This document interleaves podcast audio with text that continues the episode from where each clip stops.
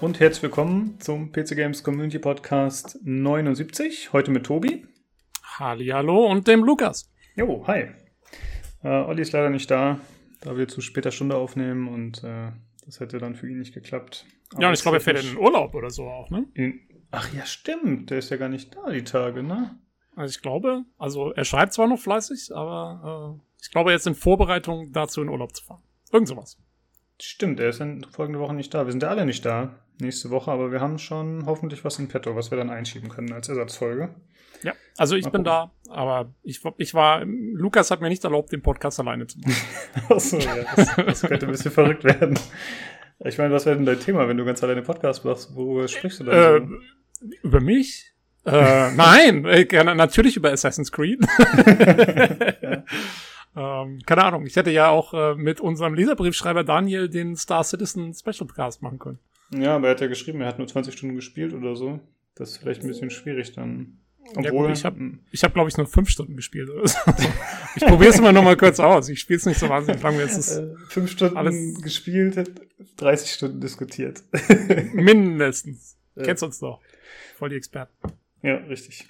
Äh, ja, thementechnisch haben wir heute leider wieder nicht so viel. Äh, wir haben ein paar Sachen, die an letzte und vorletzte Folge anschließen, wo sich ein paar Neuigkeiten ergeben haben.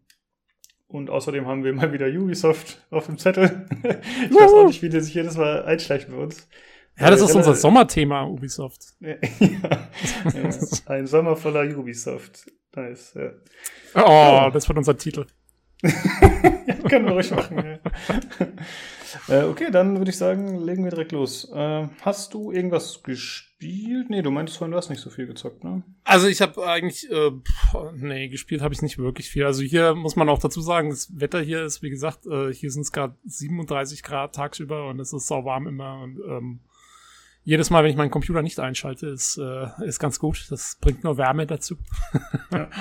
ähm, und insofern äh, bin ich zu kaum was gekommen. Lass mal überlegen. Ich, nee, ich habe, ich hab, glaube ich, echt die Woche praktisch gar nichts gespielt. Allerdings ähm, habe ich ein paar ganz coole Sachen gesehen. Ähm, teilweise auch bei uns im Discord und so, äh, die wir kurz ansprechen können. Aber da kommen wir, glaube ich, eh gleich noch dazu. Äh, ja, genau. Hast du ähm, was gespielt? Äh, nee, auch nichts Erwähnenswertes tatsächlich. Ähm, aber ich habe trotzdem ein, zwei Sachen mir noch notiert, die ich mal kurz ansprechen wollte, weil die jetzt nicht unter News gepasst haben. Und zwar habe ich jetzt auf Reddit mitbekommen, dass äh, bei Bohemia Interactive, dem Daisy-Entwickler, sehr viele Leute aus dem Daisy-Team abgesprungen sind. Unter anderem auch, glaube ich, der Executive Producer, also auf jeden Fall so der äh, höchste Kopf da, der eigentlich immer die Führung übernommen hat da, der ist jetzt auch weg, der Eugene Harten. Okay. Und ähm, es kamen auch so ein paar Stimmen seitens Bohemia, dass sie da nicht mehr so viel verändern können und dass sie sich, äh, dass sie es nicht schaffen werden, die mh, Features des, äh, der Mod von damals zu erreichen, also der äh, Arma damals halt, ne, Original Daisy.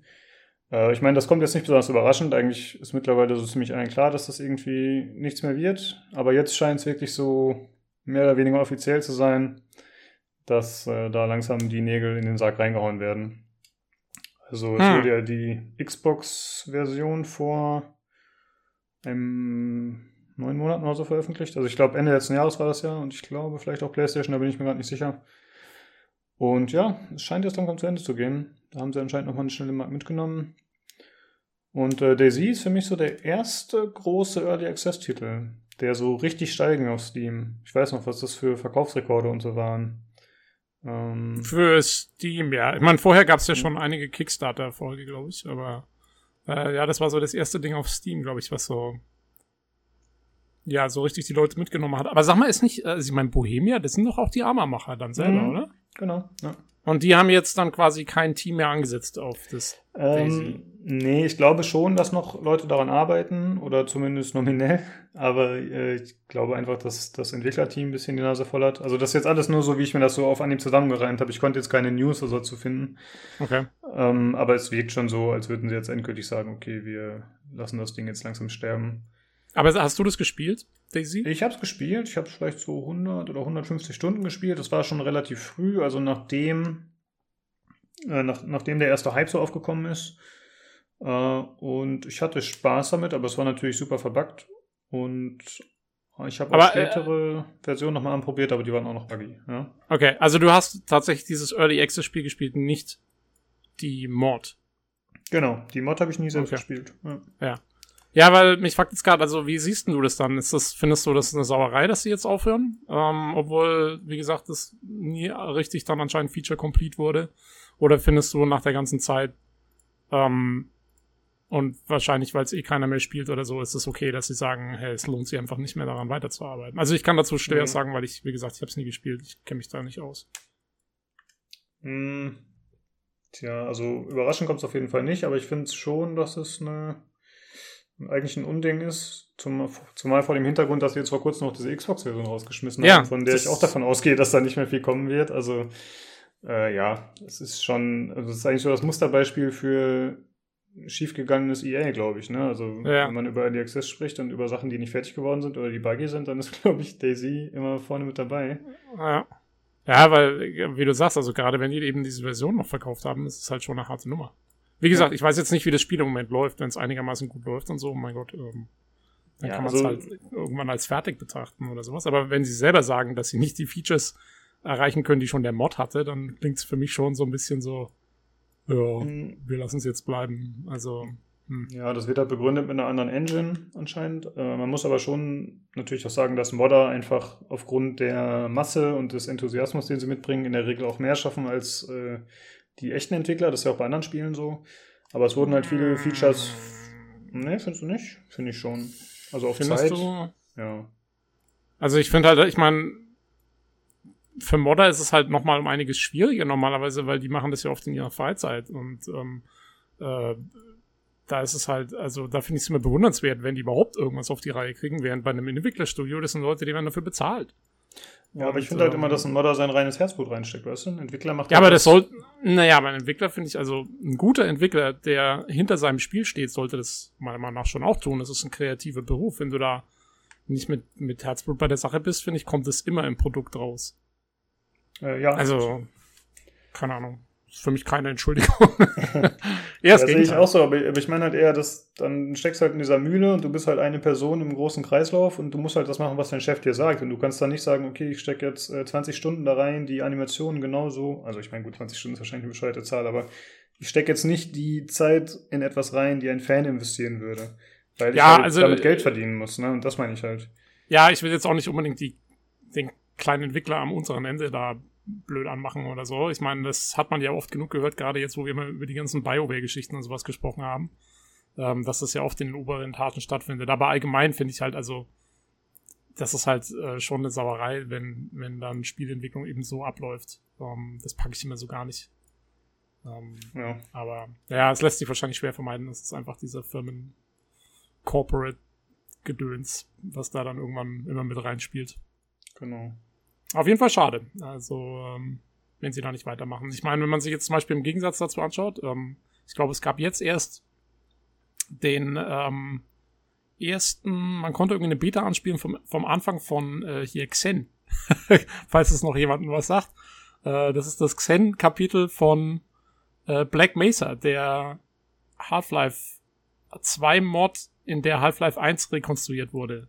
Mhm. So eine Art Half-Life 1 Remake und es war ja schon, das ist ja schon seit ungefähr zehn Jahren oder so in der Entwicklung. Erst als Mod, dann jetzt haben sie es auch verkauft, es auch als Vollspiel auf Steam, was aber voll in Ordnung ist, weil ich habe damals ähm, quasi die fertige Version der Mod gespielt, als die endlich fertig wurde. Das war 2014, glaube ich, oder so. Und da haben die schon, zu dem Zeitpunkt hatten die schon, oder 13, und zu dem Zeitpunkt hatten die da schon irgendwie sechs Jahre dran gearbeitet oder so. Und jetzt hat es nochmal sechs Jahre gedauert und jetzt, wie gesagt, wird noch das Xen-Kapitel fertig. Aber das Ding ist echt ein Traum. Also meiner Meinung nach ist es so, wie man sich ein Half-Life 1 Remake am liebsten vorstellen würde. Und äh, was die da gemacht haben, ist echt top. Und ich bin jetzt mal richtig gespannt, was die mit dem Xen machen. Ähm, also das sind ja quasi dann die letzten drei Kapitel oder was es war, die halt in der außerirdischen Welt spielen. Ähm, und das ist halt, also für mich ist das so das Ding, wo man sagt, ja, Mods brauchen ewig, die Leute haben die Zeit und so und es ähm, braucht immer alles ewig, ewig lang aber sie machen es immer noch fertig, was halt cool ist. Also es kommt irgendwann. Ja, genau, finde ich auch. Das braucht schon Respekt. Also ich hatte die Half-Life, also Black Mesa ist das Ding, ne? Hatte ich auch mal angespielt. Fand ich auch sehr cool auf jeden Fall, ja. Ja, Naja, also die, äh, das kann ich wirklich für jeden, der Half-Life 1 nochmal in richtig neuem Gewand und etwas neu interpretiert erleben will, das ist echt, that's the way to do it. Also ähm, kann ich Half-Life 1 Fans auf jeden Fall ans Herz legen. Und Half-Life 2 Fans eigentlich auch. Ja. Was sind äh, deine Top 3 Spiele, in denen du gerne Mods angewandt hast? Also es muss jetzt keine Total Conversion sein, sondern in denen du Sachen eingefügt hast, die andere erstellt haben oder so? Oder du hast ja auch selbst teilweise gemoddet, ne? Oder du, du in denen ich es gemacht habe oder in denen ich es gerne gemacht hätte? in denen du es gemacht hast, würde ich sagen. Kommt, kommt eigentlich fast aufs Gleiche raus. Äh, so oder so, äh, Mass Effect, ganz klar. Also ist Top 1. Ähm, für den, also da habe ich ja selber einige Mods erstellt. Ähm, und da hätte ich auch gerne noch richtige Modding-Tools für gesehen, weil das Spiel ist perfekt für Mods ausgelegt, eigentlich. Ja, du hast diese, diese Galaxy Map mit den einzelnen Sternensystemen, die du so anfliegen kannst, quasi, wie in einem Menü fast. Und dann kommst du in die einzelnen Levels rein. Und das, das wäre doch genial für Mods, wenn du den, der Community die Möglichkeit gibst, eigene Levels zu erstellen und dann sie einfach in diese Galaxy Map einzufügen. Äh, das wäre doch ideal. Das kannst du voll gut in das Spiel einbauen. Und ähm, ja, war leider nie drin. Wahrscheinlich auch äh, Probleme hier mit, es war ja Unreal Engine 3. Mit einer lizenzierten Engine, ist wahrscheinlich immer nicht ganz einfach und so. Ähm, dann Skyrim mod ich sehr gerne. Also da habe ich ja die VR-Version, spiele ich ja immer noch immer mal wieder. Und äh, da habe ich, glaube ich, 150 Mods oder sowas drauf. Und ähm, lass mal überlegen, was mod ich denn noch? Äh, ich kann erstmal einspringen und meine drei. Ja, hau mal rein, ja. Also bei mir die GTA-Reihe, wobei eigentlich hauptsächlich GTA San Andreas und dann war so GTA 4 der Peak, wo ich da am meisten mhm. gemacht habe. Also das waren natürlich eher simple Mods in der Regel oder viele davon halt irgendwelche ausgetauschten Autos und so, dass halt die richtigen Marken da waren, dass alles ein bisschen mehr auf Realismus getrimmt war. Das fand ich sehr, sehr cool. Ähm, dann habe ich XCOM 2 ohne Ende gemoddet. Da gibt es ja auch Mod-Support wirklich äh, in dem System. Äh, das fand ich sehr cool und da hat die Community auch sehr viel geliefert über diesen Steam-Workshop, vor allem oder sehr viele so importierte Rüstungen, keine Ahnung, dann kannst du halt die Mass Effect N7 Rüstung und so ein Zeugs, also halt gegen ja. viel in diese Richtung. Ich fände übrigens mal, also ähm, ich glaube, das hat mal jemand versucht und ist nie fertig geworden. Äh, es gab irgendwo so ein Ding, so eine Total Conversion, äh, also so ein Ansatz dafür, ist wie gesagt nie fertig geworden für XCOM 2. Und zwar, wo man quasi die also wo das Ganze total converted wird in, in Mass Effect. Und du spielst dann, ähm, und zwar während, während du, also während du als Shepard in Mass Effect 3 unterwegs bist, um irgendwie halt die ganzen Rassen zum Zusammenarbeiten zu bewegen in der Galaxie, ähm, ist ja die Erde schon von den Reapern besetzt, von den großen Bösewichtern. Und der, dein Mentor in dem Spiel, der ähm, Admiral Anderson, äh, der leitet quasi die, die Earth Resistance gegen die Reaper. Und das wäre doch genial, also das passt eigentlich fast wie die Faust aufs Auge auf das XCOM 2 Gameplay, wo du ja dieses Schiff hast und immer auf der Erde rumfliegst und eigentlich auch so eine Resistance irgendwie auf die Beine stellen musst. Das heißt, da könntest du eigentlich perfekt eine Mass Effect Conversion draus machen. Äh, quasi so eine Art Earth Resistance Mod. Ähm, und das hat mal einer angefangen, aber ist leider nie sehr weit damit gekommen, was ich sehr schade finde, weil äh, das wäre cool gewesen. Das ich, glaube ich, auch gespielt. Klingt nicht schlecht auf jeden Fall, ja. Und mein drittes Spiel, hm, das würde entweder Skyrim oder Darkest Dungeon sein. Wahrscheinlich Skyrim. Obwohl, habe ich das ja. hier gemoddet? Ja, doch, ja. Skyrim, da hat irgendwie jeder gemoddet, ne? Zumindest am PC. Und sogar auf Konsole gibt es ja Mods dafür. Ja, ähm, zumindest auf den neuen Konsolen. Ich weiß nicht, auf den alten auch? Doch, ich glaube auf den alten auch, ja. Das war das erste Spiel, wo sie es auf Konsolen irgendwie dann implementiert hatten, ne? Ja. Ja. Und ist dir ein drittes Spiel eingefallen? Also wahrscheinlich, äh, ich habe Dragon Age Inquisition auch noch relativ äh, gemoddet, hauptsächlich allerdings mit irgendwelchen äh, neuen Kostümen und so Zeug. Irgendwie, da, da ist das Modden schon extrem schwierig, weil es Frostbite ist. Da gibt es zwar mhm. auch findige, findige Modder, die einen, ein Tool entwickelt haben, wo du ein paar Sachen machen kannst, aber äh, das sind hauptsächlich Textur-Replacements und sowas. Äh, trotzdem ganz cool. Ich muss sagen, generell, also Spiele, ich meine, wenn es jetzt sowas ist wie Skyrim, was wirklich auf Modden ausgelegt ist, dann mache ich es auch gerne mal. Aber ich spiele normalerweise Spiele zumindest beim ersten Mal gerne in der Originalversion, weil ich erstmal wissen will, wie war es eigentlich gedacht? Also, ne, was, was wollte der Entwickler hier eigentlich machen? Und dann, wenn mir das Spiel richtig gut gefällt und ich spiele es wirklich noch ein zweites oder drittes Mal, dann gucke ich mal rum nach Mods. Also zum Beispiel GTA 4, glaube ich, habe ich auch damals mich mit ENB und Grafikmods und sowas mal versehen gehabt, dann nochmal. Ähm, aber zunächst mal, wenn ich die Spiele zuerst spiele, spiele ich meistens ähm, erstmal die Vanilla-Version. Mhm. Einfach Ja. um zu gucken, was, was, was geht eigentlich ab. Ich auch häufig, aber das liegt dann eher daran, dass die Mods ja erst äh, ein bisschen später erscheinen und ich bin generell auch jemand, der oft einfach visuelle Mods genutzt hat. Ich finde, da finde ich das nicht so dramatisch. Also wenn man, gut, EMB ist jetzt auch visuell, aber äh, zum Beispiel irgendwelche Autos verändern oder so in GTA, das fand ich jetzt nie so gravierend. Ja. Ich tue mich immer ein bisschen schwer mit so Balancing-Mods, die dann ja eben den Schwierigkeitsgrad arg verändern. Ich versuche mal, wenn ich solche Mods einbaue, dass ich sowohl ein paar nehme, die mir vielleicht Vorteile bringen, oder wenn es so ist, dass ich dann eben auch zum Ausgleich irgendwelche anderen nehme, die das Ganze ein bisschen erschweren oder zumindest anderweitig verändern. Ja, da habe ich auch ganz starke Probleme damit, weil ähm, du weißt halt nie, wie, ob, ob das zu deinem Spielstil passt. Oder wie der andere drauf ist, der gerade der die Mod erstellt. Zum Beispiel, ich habe bei Skyrim, äh, bei der VR-Version jetzt, äh, habe ich zwei Mods installiert, die beide, also in der Beschreibung stand drin, dass sie neue Monster, lore-freundliche Monster hinzufügen. Und zwar irgendwie halt gleich mal so 150 oder 250 Stück. Das halt die, ähm, und die, die schreiben halt also in der Standardversion ist quasi das Ziel einfach nur, dass die, dass mehr Diversität da ist visuell in der Welt. Ne? Also dass quasi, dass halt mehr verschiedene Monster da sind und die spawnen dann quasi auch ähnlich wie die normalen und so, aber es soll keinen Einfluss groß haben auf Schwierigkeitsgrad oder sonst irgendwas. So, und dann habe ich das installiert und habe gedacht, oh cool, okay, hast du jetzt irgendwie lauter neue Viecher da rumrennen und lauf so in die Welt rein und dann kommt irgendwie, äh, ich war halt noch, also ich bin dann vielleicht so Level, was weiß ich, acht oder so, also noch ziemlich ne, am Anfang. Ähm, und renn halt so in dieser Umgebung von, wie heißt das Ding, White Run, da dieser ersten Stadt Mhm. rum, Ja. wo eigentlich jetzt, ja, da sollst du eigentlich noch so ein bisschen, das ist ja fast noch Tutorial-Gegend so ungefähr. Und dann kommt irgendwie so ein, was weiß ich, so ein komisches, gezacktes Viech auf mich zu und beißt einmal in mich rein. Ich bin sofort tot. Und keine Chance, komme auch nicht vor dem weg, weil es viel zu schnell ist und so. Und ich habe mir gedacht, ah, da hat's dann keinen Spaß mehr gemacht, weil es war einfach, die waren so overpowered. Ähm, und deswegen, ich bin da auch extrem vorsichtig mit so, so Mods, die irgendwas hinzufügen, was ich nicht einschätzen kann. Also, Ja. da haben wir schon ein paar Mal Spiele mit versaut. Hm. Ja, Ja. man sollte auf jeden Fall sich immer noch ein Safe-Game zur Seite legen, wenn möglich, weil sobald man einmal einen Corrupt-File hat, dann geht es vielleicht nicht mehr richtig. Ja, vor allem das Problem ist halt auch bei Skyrim, man muss auch extrem vorsichtig sein, weil du dann, wenn du halt diese 150 Mods drauf hast, das ist gar nicht mal so einfach, dann einen wieder rauszulöschen, ohne dass gleich alle anderen irgendwie das wieder von vorne anfangen darfst, weißt schon, äh, dass dein Spiel gleich komplett irgendwie den Bach runtergeht. Äh, Ja, das ist mir auch schon passiert. Glaube ich schon mal erzählt. Ich hatte bei XCOM 2 das Problem, dass ich durch irgendeine Mod-Kombination hatte ich nicht mehr die äh, Bossgegner, die auftauchen im Spiel in der Erweiterung Hm. äh, War of the Chosen und dadurch konnte ich die Kampagne nicht mehr weiterspielen. Dann habe ich irgendwann alle rausgeschmissen und da ging es wieder. Aber man weiß Ja, natürlich nicht, war da jetzt eine Mod irgendwie ein bisschen kaputt oder haben sich da einfach zwei nicht vertragen? Ja, Ja, ja das ist kann immer schwierig.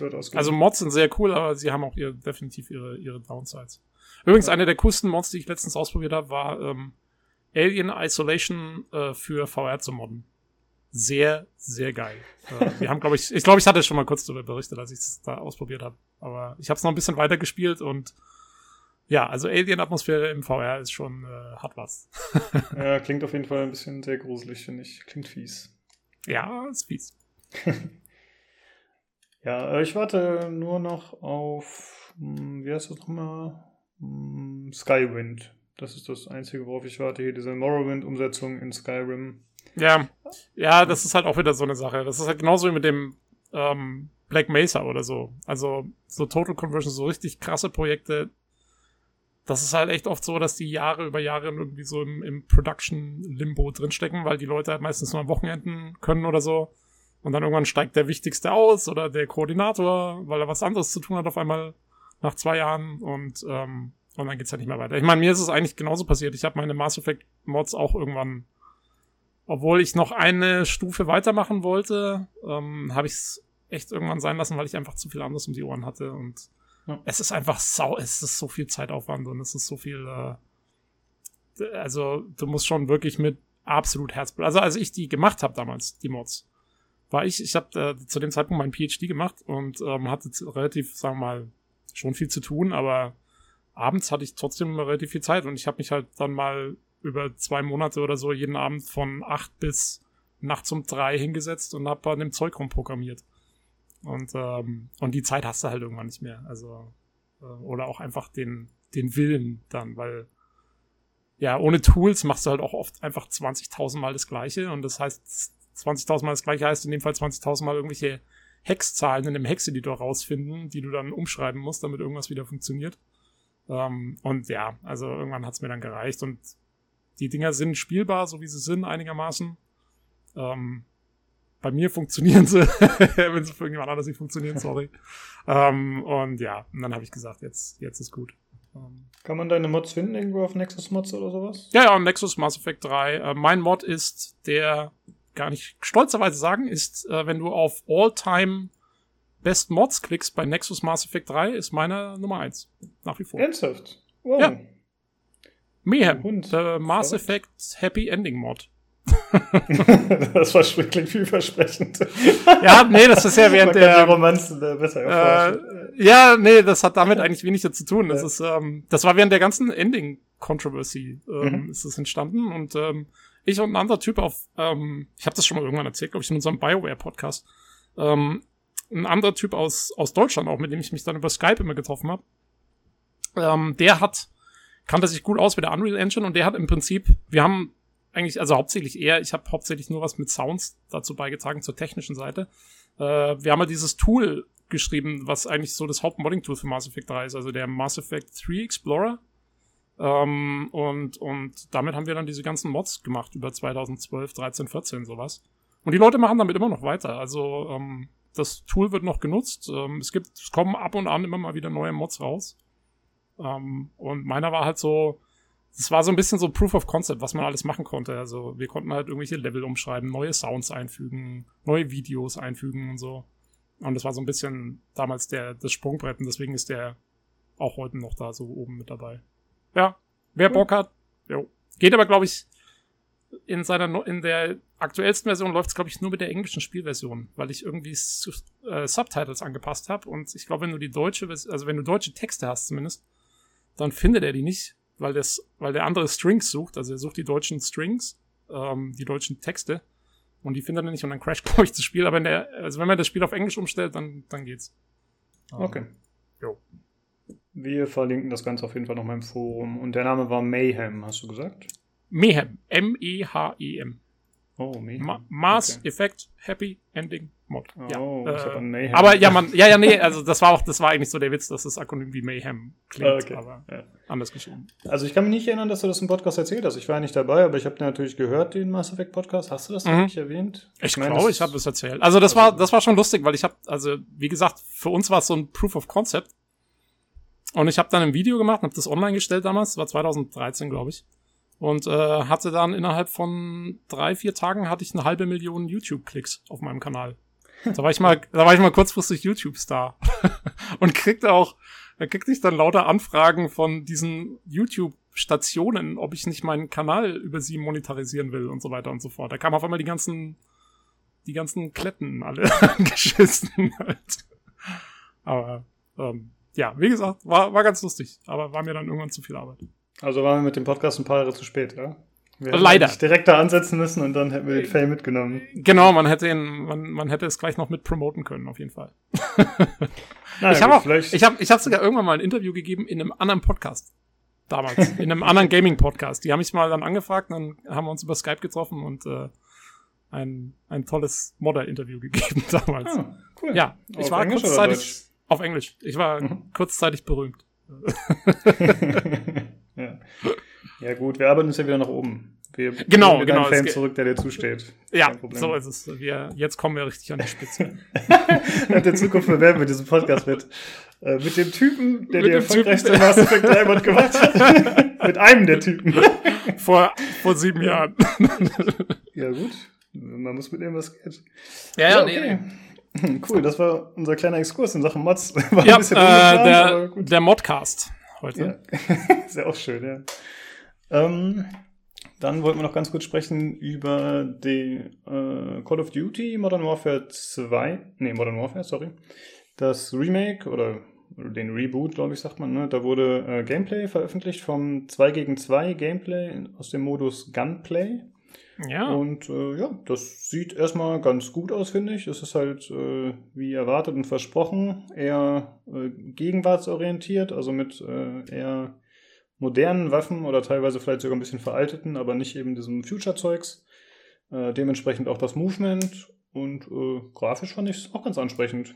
Wie hat's dir ja, gefallen? Also mir hat es eigentlich sehr gut gefallen. Ähm, ich habe jetzt ehrlich gestanden, also es ist halt so, wie man sich so ein, also es sah, sah halt so aus, wie man sich jetzt so ein Modern Warfare mit schöner Grafik auch irgendwie vorstellen würde, finde ich.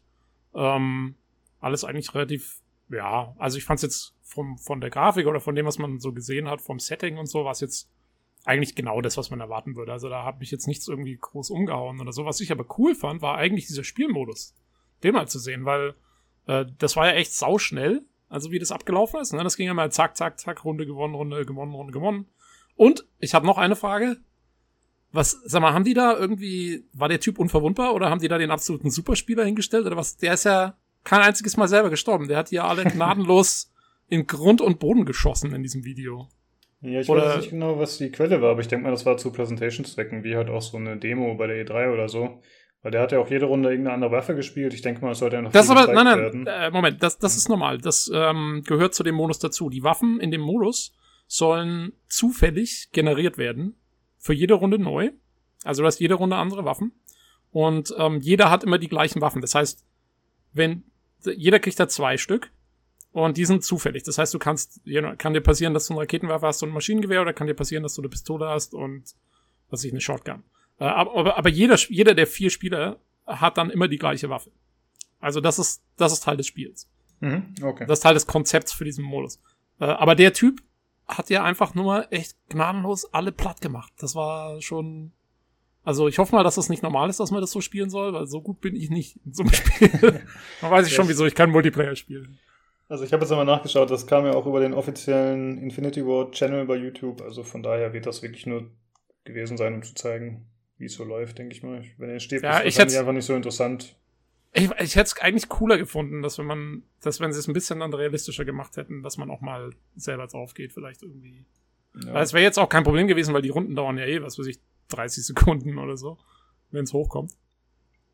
Ähm, aber, nee, aber also so, der Modus sieht schon irgendwie ganz cool aus, finde ich. Also, es wirkt mir auf jeden Fall sehr kurzweilig. Ja, äh, das hat mich ein bisschen an so Counter-Strike Fun Maps erinnert. Also da gibt es ja so kleine Karten. Ich weiß gerade, Pool zum Beispiel war so eine, da spielt man, glaube ich, maximal 3 gegen 3 und man sieht sich auch innerhalb von, weiß ich nicht, 5 Sekunden sieht man den Gegner. Und das war ja hier genauso. Also die Karten, die sind ja echt super klein und sind eben auch ja. auf 2 gegen 2 angepasst. Und ich fand die optisch ansprechend und sah auch designtechnisch ganz gut aus. Also als würde das Sinn machen für so eine geringe Spielerzahl. Ja.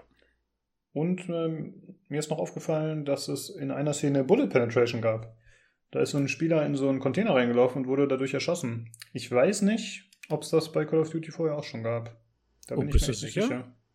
Nee, ich also weiß ich mein, es halt nicht. äh, nee, ich meine, bist du sicher, dass das, dass das, dass es so äh, in einem Container war?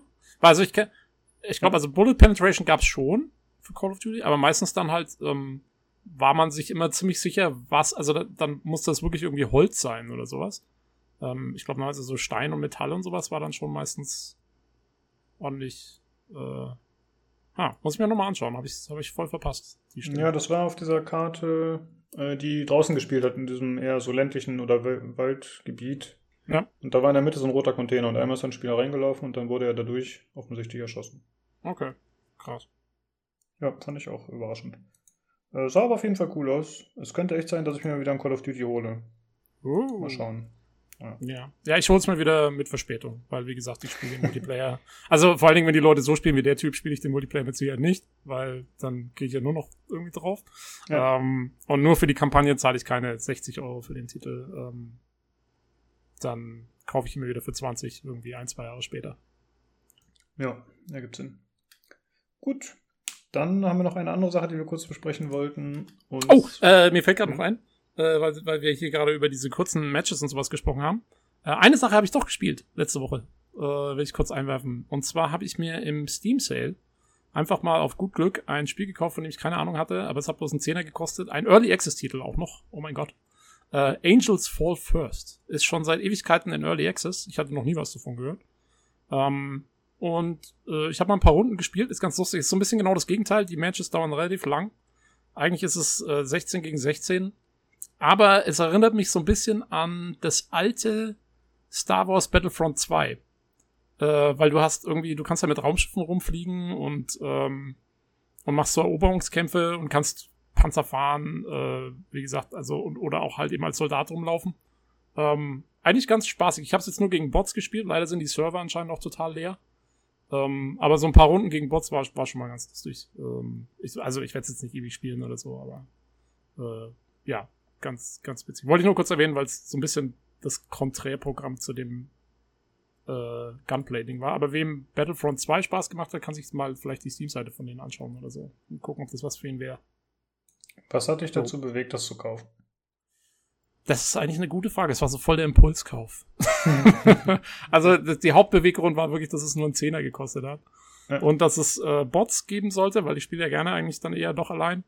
Und halt, dass du Raumschiffe fliegen konntest und am Boden sein konntest als Soldat und Panzer fahren. Das finde ich mal cool, wenn du so alle Möglichkeiten hast. Also ähm, das finde ich eigentlich ganz nett. Aber ja, es ist jetzt nichts, was ich irgendwie Stunden über Stunden spielen werde. Halt einfach mal zum Reinschauen.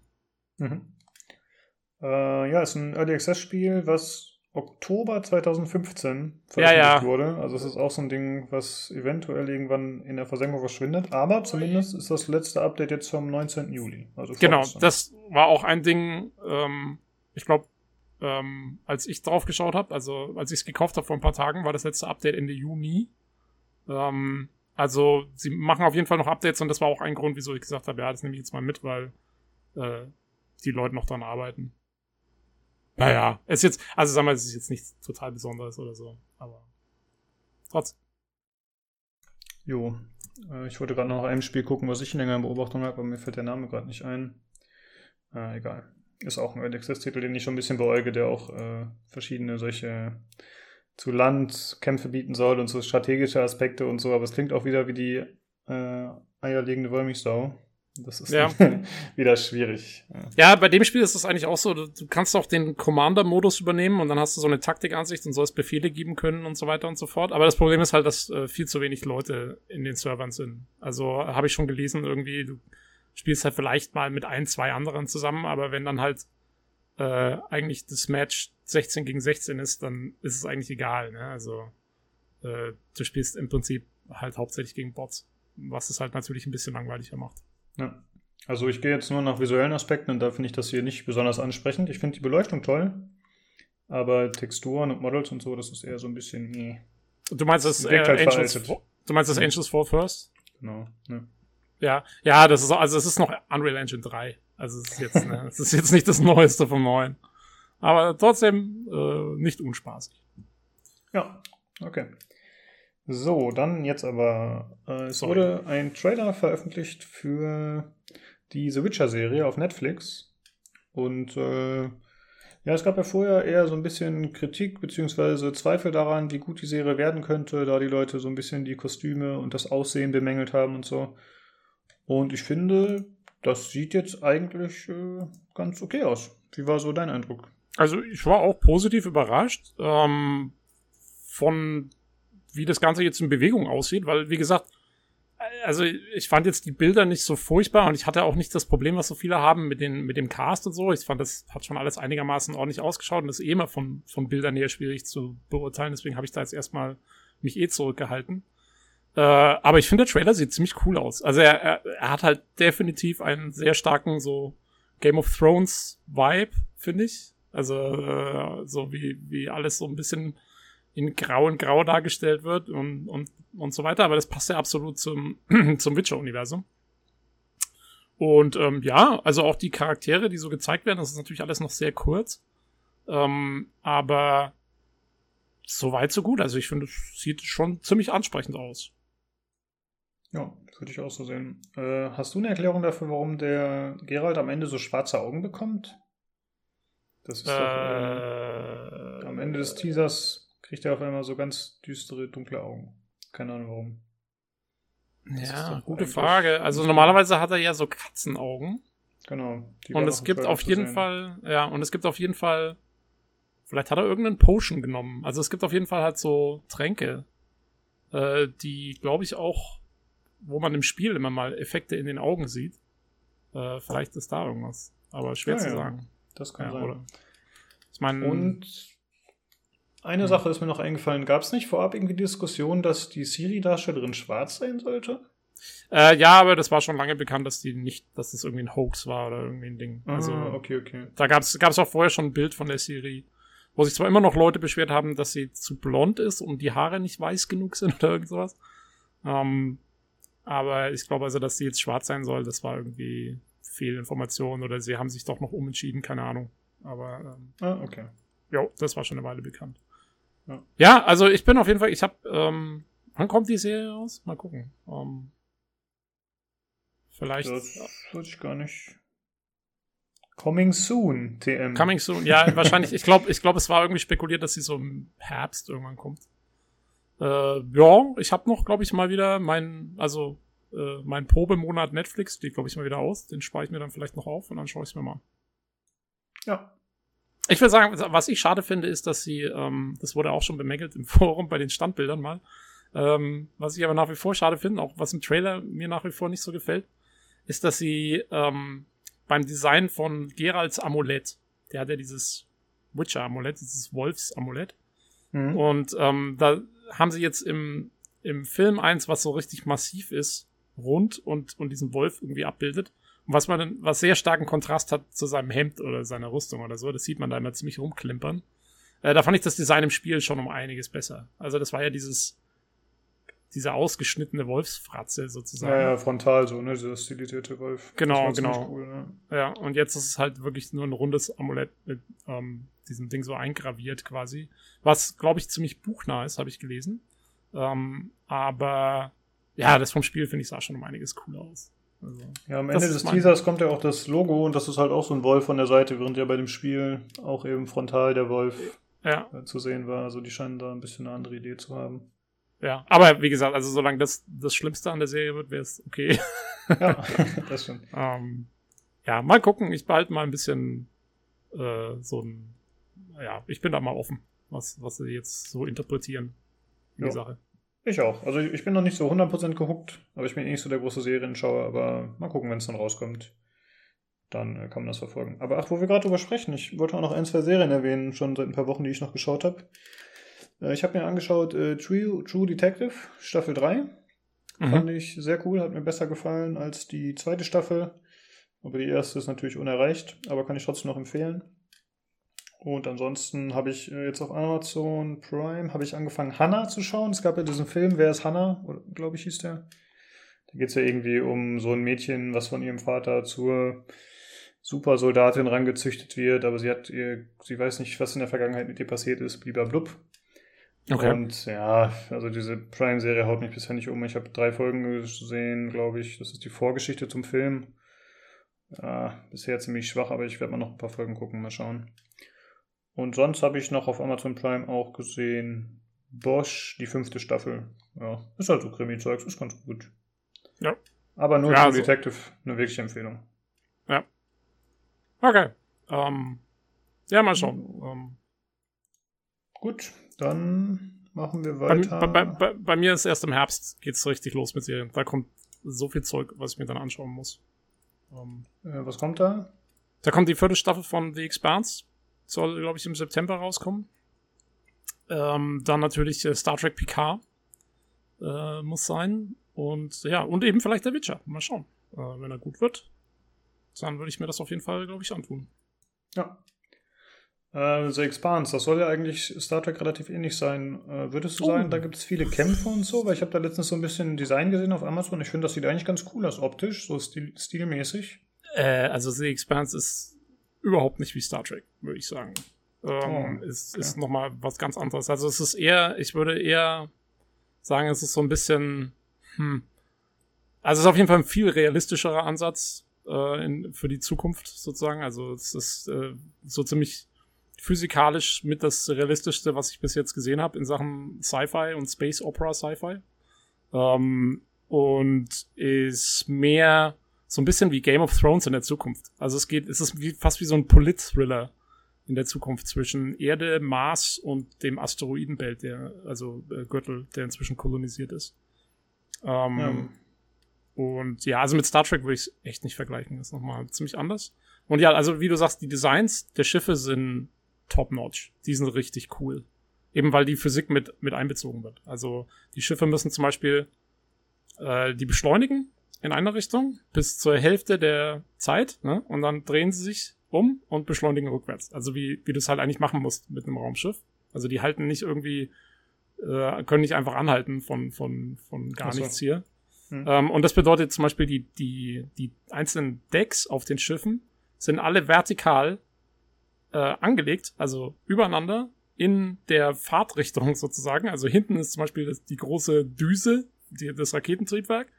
Und dann gehen die Decks halt von da aus dann vertikal nach oben. Das heißt, wenn das Ding mit 1G beschleunigt, dann haben die halt auch in dem Schiff 1G Schwerkraft. Ja, dann in der Mitte von der Reise wird die Schwerkraft kurz ausgesetzt, weil sich das Schiff drehen muss. Da ist dann kurz schwerelos. Und dann beschleunigt es rückwärts. Das heißt, dann ist wieder 1G für alle, weil dann geht's halt wieder weiter. Ähm, und, und das siehst du dann halt auch im Schiff passieren mit den Leuten und so. Also, das ist sehr cool umgesetzt in der Hinsicht. Okay, also harter Nerdkram. harter, harter Nerdkram, aber richtig, richtig gut. Und auch, das wirkt sich natürlich auch, wenn sie mal einen Raumkampf haben, die jetzt nicht so wahnsinnig häufig eigentlich vorkommen. Aber wenn mal einer da ist, dann ist es halt auch so zum Beispiel, die müssen sich dann alle in die, in die, in die Sitze rein ähm, äh, schnallen auf jeden Fall, weil sie halt harte Manöver machen. Und dann zum Beispiel irgendwann muss mal einer aufstehen, muss was reparieren im Schiff, was kaputt gegangen ist. Und währenddessen können sie nicht manövrieren, weil sie sonst den Typen halt gegen die nächste Wand klatschen. Äh, und der dann halt drauf geht und so. Also, äh, das ist alles ziemlich cool ineinander immer mit einbezogen. Ja, okay. Jo, also von mir eine absolute Empfehlung. Ist meiner Meinung nach die beste Sci-Fi-Serie überhaupt. Ja, die ähm, Story hat es ja schon mal so ein bisschen angerissen in einer anderen ja. Folge, aber ich dachte irgendwie, dass es sich tatsächlich äh, von, also ich glaube, Star Trek ist doch Hard Sci-Fi, oder? Sagt man das nicht so? Ah, naja, naja, nee, Star Trek ah, okay. ist schon ziemlich Soft Sci-Fi eigentlich. Die haben ja alles Mögliche, die haben ja von Energiewaffen, Deflektorschilde und so weiter. Das gibt's in The Expanse alles nicht. Die ah, haben okay. nach wie vor, die haben vielleicht mal eine Railgun oder so, aber die gibt's ja in echt eigentlich auch. Ähm, und, und Star Trek ist ja wirklich, ich meine, mit Aliens und allem drum und dran. Es gibt zwar in The Expanse auch Aliens, aber das ist so der Erstkontakt und so und alles noch ganz am Anfang und ziemlich mysteriös aufgezogen und so. Also, ähm, jo, würde ich jetzt, würde ich nicht so miteinander vergleichen. Schau es dir mal an. Kannst du mal, also, hast du Amazon Prime? Ja, habe ich. Schau ich mir äh, mal an, ja. Guck dir einfach mal die erste, die ersten paar Episoden an, schau, ob es dir taugt. Ähm, ich find's cool. Werde ich machen, weil ich fand das Design halt ansprechend. Das ja. reicht mir eigentlich schon, um mal reinzuschauen. Und ich bin jetzt nicht so ein Fan von Star Trek, muss ich sagen. Um nicht zu sagen, naja, ich bin ein Hater. aber äh, ja, das schaue ich mir dann mal an. Mal gucken. Ähm, ja, ist auf jeden Fall ist was ganz anderes, ist viel mehr auf Realismus getrimmt. Äh, könnte dir taugen vielleicht. Die hat ja auch zum Beispiel Altered Carbon und sowas, hat dir ja ganz gut gefallen, glaube ich. Ne? Ja, das war cool, ja. ja. Ach, äh, wurde ja. das gerade erwähnt, der Hauptdarsteller von Altered Carbon, ich weiß gerade nicht den Namen, dieser Typ mit dem breiten Kreuz, der spielt in Hannah, spielt er den Vater. Ich muss sagen, ich mag den Schauspieler echt nicht so. Der ist für mich irgendwie so ein kalter Klotz. Irgendwie bringt er jetzt nicht gerade gut Emotionen rüber, oder es liegt an den Rollen, die er bekommt, aber von dem bin ich echt nicht begeistert. Der hat mich in Altered Carbon schon gestört. Ich bin froh, dass die dann in der zweiten Staffel wen anders nehmen. Okay. Ja. Gut. Ja, das ähm, ist ja ähm, ganz praktisch in einer Serie, wo du dein, dein, dein Gehirn in einen anderen Körper oder dein Consciousness in einen anderen Körper verpflanzen kannst, da kannst du natürlich einfach die Hauptrolle wechseln. Das ist ja genau. kein, kein Problem. Ja, finde ich auch äh, ganz cool. Das ist ein bisschen wie bei Doctor Who, glaube ich. Ne? Da ist das ja auch im Prinzip so. Das habe ich nie verstanden, wie das funktioniert bei Doctor Who. Wo dann irgendwie der sechste Doktor kommt und dann auf einmal der vierzehnte. ja, ich habe das noch nie gesehen. Ich weiß nur, dass es viele Doktoren gibt und einer ist eine Frau. ich habe, keine Ahnung, ich habe irgendwann mal, habe ich mal drei Folgen angeschaut von irgendeiner relativ neuen Iteration, glaube ich. Aber es war mir zu abgedreht und ich bin da nicht mehr reingekommen irgendwie. Das hm. läuft schon seit den 60ern und äh, nee, es war mir doch etwas zu viel und zu britisch auch. okay. Hm. Ähm. Ja, jo. das war unser kleiner Serienexkurs. was machen wir heute? Alles nur nicht das, was wir sollen. Genau, man, ja, merkt, dass, nicht da ist. man merkt, dass der Olli nicht da ist. Er hat schon längst auf den Tisch gehauen. Ja, richtig. ja, schön. Aber wir haben immerhin zeitig angefangen, deswegen haben wir auch ein bisschen äh, Zeit, um noch nebenher zu quatschen. Ja, ich hoffe, die Hörer haben auch alle zeitig angefangen. ja, genau. Ja, ich muss mal gucken, wie ich das in den Timestamps ein bisschen auseinander dividiere, weil es haben wir doch, weiß ich nicht, schon eine Stunde gequatscht und äh, über alles Mögliche. Mal gucken. Jo. Dann, äh, wie gesagt, kommen wir jetzt zu ein paar Themen, die ein bisschen an die letzte Folge anschließen oder an einige der letzten Folgen. Und zwar zum einen hatten wir letzte Woche über die Nintendo Switch Lite gesprochen und in dem Zuge auch über die Nintendo Switch, die überarbeitet werden soll in Sachen äh, Hardware und da hieß es vor allem, dass der Akku überarbeitet werden soll, äh, beziehungsweise dass einige Teile ausgetauscht werden sollen, wie auch immer. Und äh, da hatte der Olli und ich glaube du, ihr hattet schon äh, vermutet, dass es wahrscheinlich nur für eine längere Spieldauer sorgen wird im mobilen Modus oder ohne halt äh, an der Stromversorgung. Und das Ganze hat sich jetzt auch bestätigt. Und der Olli hatte nochmal quasi darauf bestanden, mehr oder weniger, dass wir das nachreichen. Ja, ja, Wobei, wobei ich ihm jetzt mal böse reingrätschen muss, weil ähm, wir haben das beide auch äh, hauptsächlich aus dem Grund gesagt, weil das schon von dem Nintendo Johannes ähm, im Games Aktuell Podcast äh, so so äh, spekuliert wurde, den wir beide gehört hatten. Deswegen. Okay. Ja, aber ja, der Olli hat's gewusst. Ihr seid halt auch Fachleute, genau wie der Wir Johannes. sind da eben, ja. weil wir den, weil wir deren Podcast hören, sind wir auch Fachleute. genau. Ja, hey. nee, aber ich glaube, es liegt eben auch daran, dass der neue Prozessor, ähm, wie der Olli das letzte Mal auch schon, glaube ich, gesagt hat, eben diese diese neue äh, Fertigungsmethode hat, die, glaube ich, kleiner ist und deswegen weniger Strom auch verbraucht. Und ja, dann hält der Akku halt länger. Ole! Ja, genau. Das war's auch schon. Äh, dann geht's weiter mit Raw, diesem Spiel, das über Kickstarter äh, ja, beworben wurde und finanziert werden sollte. Das war ja dieses Spiel, was äh, von mehreren oder einigen deutschen Entwicklern entwickelt wird, äh, die auch in Fürth saßen. Ne? Da gab es schon diese Diskussion mhm. vor zwei Folgen oder so um den Kontakt, den PC Games hatte mit den Entwicklern und äh, wie das so komisch war und äh, dass auch schon vermutet wurde, dass diese Entwicklung nicht, nicht so laufen wird, wie man das bewirbt oder beziehungsweise, dass da diese ganzen Features eventuell gar nicht umgesetzt werden können. Also vielleicht zum Beispiel ein bisschen wie bei Daisy, nur noch auf einem höheren Level, würde ich sagen.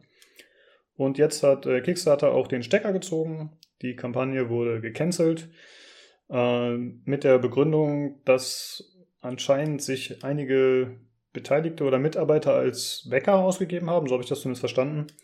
Also, dass die äh, ja das Spiel beworben haben, aber sich als Drittpersonen ausgegeben haben. Also, dass sie vielleicht äh, Kommentare verfasst haben oder eine gute Bewertung oder so abgegeben haben, denke ich mal. Ach, tatsächlich? Das so war mir jetzt dann gar nicht mehr verstanden. bekannt. Ja. Ah, ich kann noch mal kurz den Text öffnen. Genau, ja, weil, also ich, ich hatte nur eben den Text gelesen, den die selber ja dann rausgehauen haben, so direkt, als das passiert war. Und äh, da hieß es noch, ja, es ist völlig unklar, wieso Kickstarter das gemacht hat und so weiter und so fort. Ja, ja genau, aber es gab auch nochmal dann äh, als Nachtrag in dem Link, den wir auch haben und den wir natürlich auch euch zur Verfügung stellen, da gab es nochmal eine Meldung von Kickstarter, die was dazu geschrieben haben. Und da heißt es in einem Absatz, a creator or someone directly related to them posing as an independent party to, to create the illusion of support in Project Commons or elsewhere, appropriating someone else's biography or falsifying an identity, misrepresenting or failing to disclose relevant facts about the project or its creator. Ah ja. Uh, ja. Ja, das hatte ich nicht mehr gesehen. Okay. Hm. Ja, dann ist die Sache ja klar. Ich meine, es wundert mich auch nicht, ganz ehrlich, äh, weil das war jetzt sehr shady, schon die ganze Angelegenheit. Und, äh, und es ist ja auch eine sinnvolle Policy von Kickstarter, dass man jetzt sagt, man kann sich nicht selber als, als Backer ausgeben, weil sonst könntest du ja zum Beispiel auch sagen, okay, ich mach, sagen wir mal, du machst eine Kickstarter-Kampagne und dein Goal ist irgendwie, was weiß ich, ja, 10.000 Dollar oder so, relativ niedrig. Und dann spenden die Leute vielleicht 4.000, 5.000 und dann legst du selber als, gibst dich als, also, als eigener, du kannst ja nicht dein eigenes Ding backen, sonst könntest du ja selber quasi 5.000 drauflegen, nur damit es über das Ziel kommt und du die 5.000 von den anderen bekommst. Ja. Und insofern ist das schon sehr sinnvoll, dass man sagt, äh, nee, das muss getrennt werden. Und ja, wenn die da versucht haben, sowas durchzuziehen, dann äh, selber schuld. Genau. Und äh, das Ganze ist wohl einen Tag passiert, bevor die äh, Kampagne beendet war, also bevor das Ganze gefundet wurde. Ich weiß ehrlich gesagt nicht genau, wie das funktioniert. Aber äh, es heißt jetzt auf jeden Fall, dass die Bäcker ihr Geld zurückbekommen werden. Ja, Oder wahrscheinlich schon zurückbekommen haben mittlerweile. Genau. Ganz äh, ehrlich, aber dass die überhaupt so viel Geld zusammengekriegt haben, das hat mich so gewundert, weil das war von Anfang an ja sowas von merkwürdig, diese ganze Aktion irgendwie. Du wusstest ja nicht, wer das war. Die hatten kein Impressum. Das haben sie zwar dann irgendwann mhm. mal nachgeholt gehabt, aber ja, also da muss man schon sagen, ich, mich fragt immer, wer immer so alles auf Kickstarter mal spendet für diese ganzen komischen Geschichten. Ja, ich meine, da unterstützt man halt dann einen Traum oder eine Vision, wo man sich denkt, ja, ist doch cool. Und wenn man selbst nur 10 Euro spendet und man ist eher so ein bisschen sorglos, ja, warum nicht, ne? Dann Ja, vielleicht sind auch einige, die sich sagen, ey, ich, ich stecke einfach mal 10 Euro rein. Ja, okay, das ist ja okay, das kann ich noch nachvollziehen, aber dann gibt's ja auch wieder äh, im, Nach im Nachverfahren, dann gibt's immer dermaßen viele, die sich aufregen, wenn mal wieder irgendwas nichts geworden ist. Das passt ja, Ja, dann auch wieder nicht zusammen. Da müsstest du ja dann auch sagen, ja, okay, Pech gehabt, so ungefähr, aber das machen die Leute dann auch nicht. Dann heißt's, wir sind Investoren. Ja, das ist wie wenn ich jetzt bei Daisy mich übelst aufregen würde, ne? Ich denke zwar, ist schade und äh, ist auch scheiße gelaufen vom Entwickler, aber ich mache da jetzt auch nicht den mega Aufriss. Also, Mhm. ja. Ja, Blöd. ja. Ich meine, ich finde halt, man muss einfach sich vorher gut informieren, was für ein Projekt es ist. Ja. Also zum Beispiel Ja. Sub, Subverse, ja, naja, sofort Kohle reinstecken. ja, und man muss sich einfach dessen bewusst sein, egal wie gut das Projekt wirkt, wenn man das Geld vorab investiert, dann kann natürlich aus, kann es entweder nicht fertig werden oder es wird nicht so, wie man es sich gewünscht hat als Investor oder als äh, beteiligter Bäcker. Ja, dann kann man es halt nicht ändern, ne? Da hat Ja. man in der Regel keine Handhabe. Aber gut, das wissen ja, Ja. die meisten Leute. Aber in dem Fall echt äh, Glück gehabt, äh, die ganzen Bäcker, weil da bin ich mir ziemlich sicher auch, ähm, ich habe es das letzte Mal schon gesagt, für mich klang das so, als wären das irgendwie ein paar sehr naive Leute gewesen, die sich zusammengesetzt haben und gesagt haben, oh, guck mal, wir machen GTA und noch hier besser und da besser und so. Ähm, und sich einfach nicht im Klaren darüber sind, dass es Entwicklungen sind, um überhaupt erstmal ein GTA zu machen, dass du ein paar hundert Leute da hinsetzen musst für fünf, sechs Jahre, die Ja. alles zusammenschrauben. Ja, entweder Naivität oder Vorsatz, ne? Eins von beiden. Da kann man überlegen. Ja. Gut.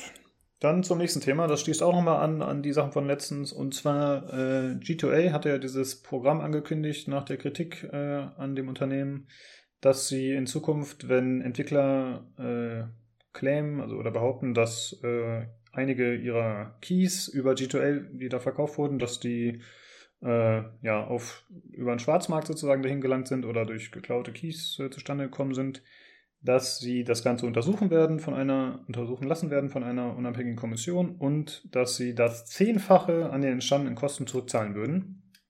Oder an den Keys, da bin ich mir jetzt gerade nicht ganz sicher. Und äh, da hat sich jetzt der erste Entwickler gemeldet, der das Ganze in Anspruch nehmen will. Das ist Whoop Software.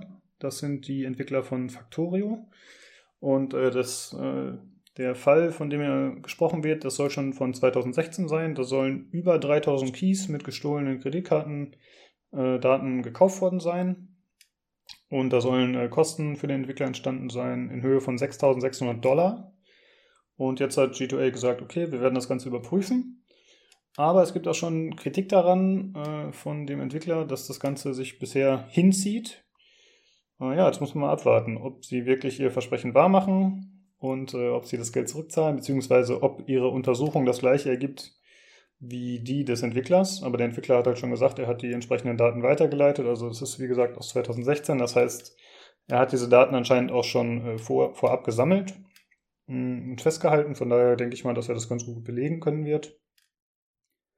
Ja, mal schauen, was es draus wird. Also ich finde, jetzt ist so Make or Break, ja. Jetzt muss G2A halt entweder dazu stehen, was sie behauptet haben, Ja. und äh, ja, Wort halten und eben diese zehnfache Zahlung leisten, also 66.000 Euro, was ziemlich krass wäre, oder Dollar, wenn sie das wirklich machen. Und äh, dann ist es natürlich auch so ein bisschen äh, wie so ein Präzedenzfall, ja, für die Zukunft, für andere Entwickler, die dann sagen, okay, das kann wirklich funktionieren oder scheint eher nicht so gut, äh, nicht so vielversprechend zu sein. Mal schauen. Finde ich auf jeden Fall spannend. Jo. Ja, vor allen Dingen, also 3000 gestohlene Keys oder Keys aus gestohlenen Kreditkarten ist halt jetzt echt auch mal keine Kleinigkeit. Ne? 300. Das ist nicht mal gerade. Ah, 300. Ich habe 3000 verstanden. Ähm, ja, gut, aber selbst 300 ist schon, ist schon ein ordentlicher Batzen Keys. Ähm, Ja, das stimmt.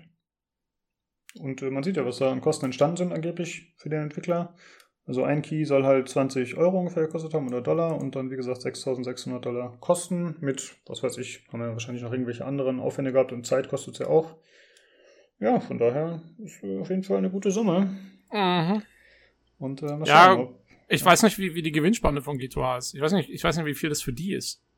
Ich weiß nicht, ob die, wenn die, wenn die ein paar Millionen Gewinn machen oder so im Monat, dann ist das natürlich, dann zahlen die das aus der Portokasse. Also, Ja, ich denke mal nicht. Also ich glaube nicht, dass das für die so extrem ins Gewicht fallen wird. Aber das ist natürlich eine Sache, wenn das jetzt immer wieder passieren sollte, ne, dann wird es schon was. klar, ich meine, wenn dann andere, und vor allen Dingen, wenn jeder noch seine Fälle von der, von den letzten fünf Jahren oder so äh, vorbringt, Ja. äh, dann kommt halt richtig was zusammen. Also, Genau. ähm, ja, wird spannend, äh, wie sich das weiterentwickelt. Äh, also ich glaube, du hast absolut recht. Äh, äh, es ist tatsächlich Make or Break und wenn es Break ist, dann ist es entweder Break im Sinne von, sie machen es nicht und ähm, dann werden irgendwelche rechtlichen Schritte gegen G2A eingeleitet. Oder, und es kauft hoffentlich auch keiner mehr. Ähm, oder ist es Break im Sinne von, G2A kann sich den ganzen Spaß nicht leisten, alles zu bezahlen und geht daran letztendlich zugrunde oder so. Ja, das ähm, glaube ich eher nicht. Ja. ja, vorher würden sie es wahrscheinlich wieder stoppen, die Aktion. Genau. Ähm, aber naja, ja, also es wird auf jeden Fall spannend, wie sich das weiterentwickelt.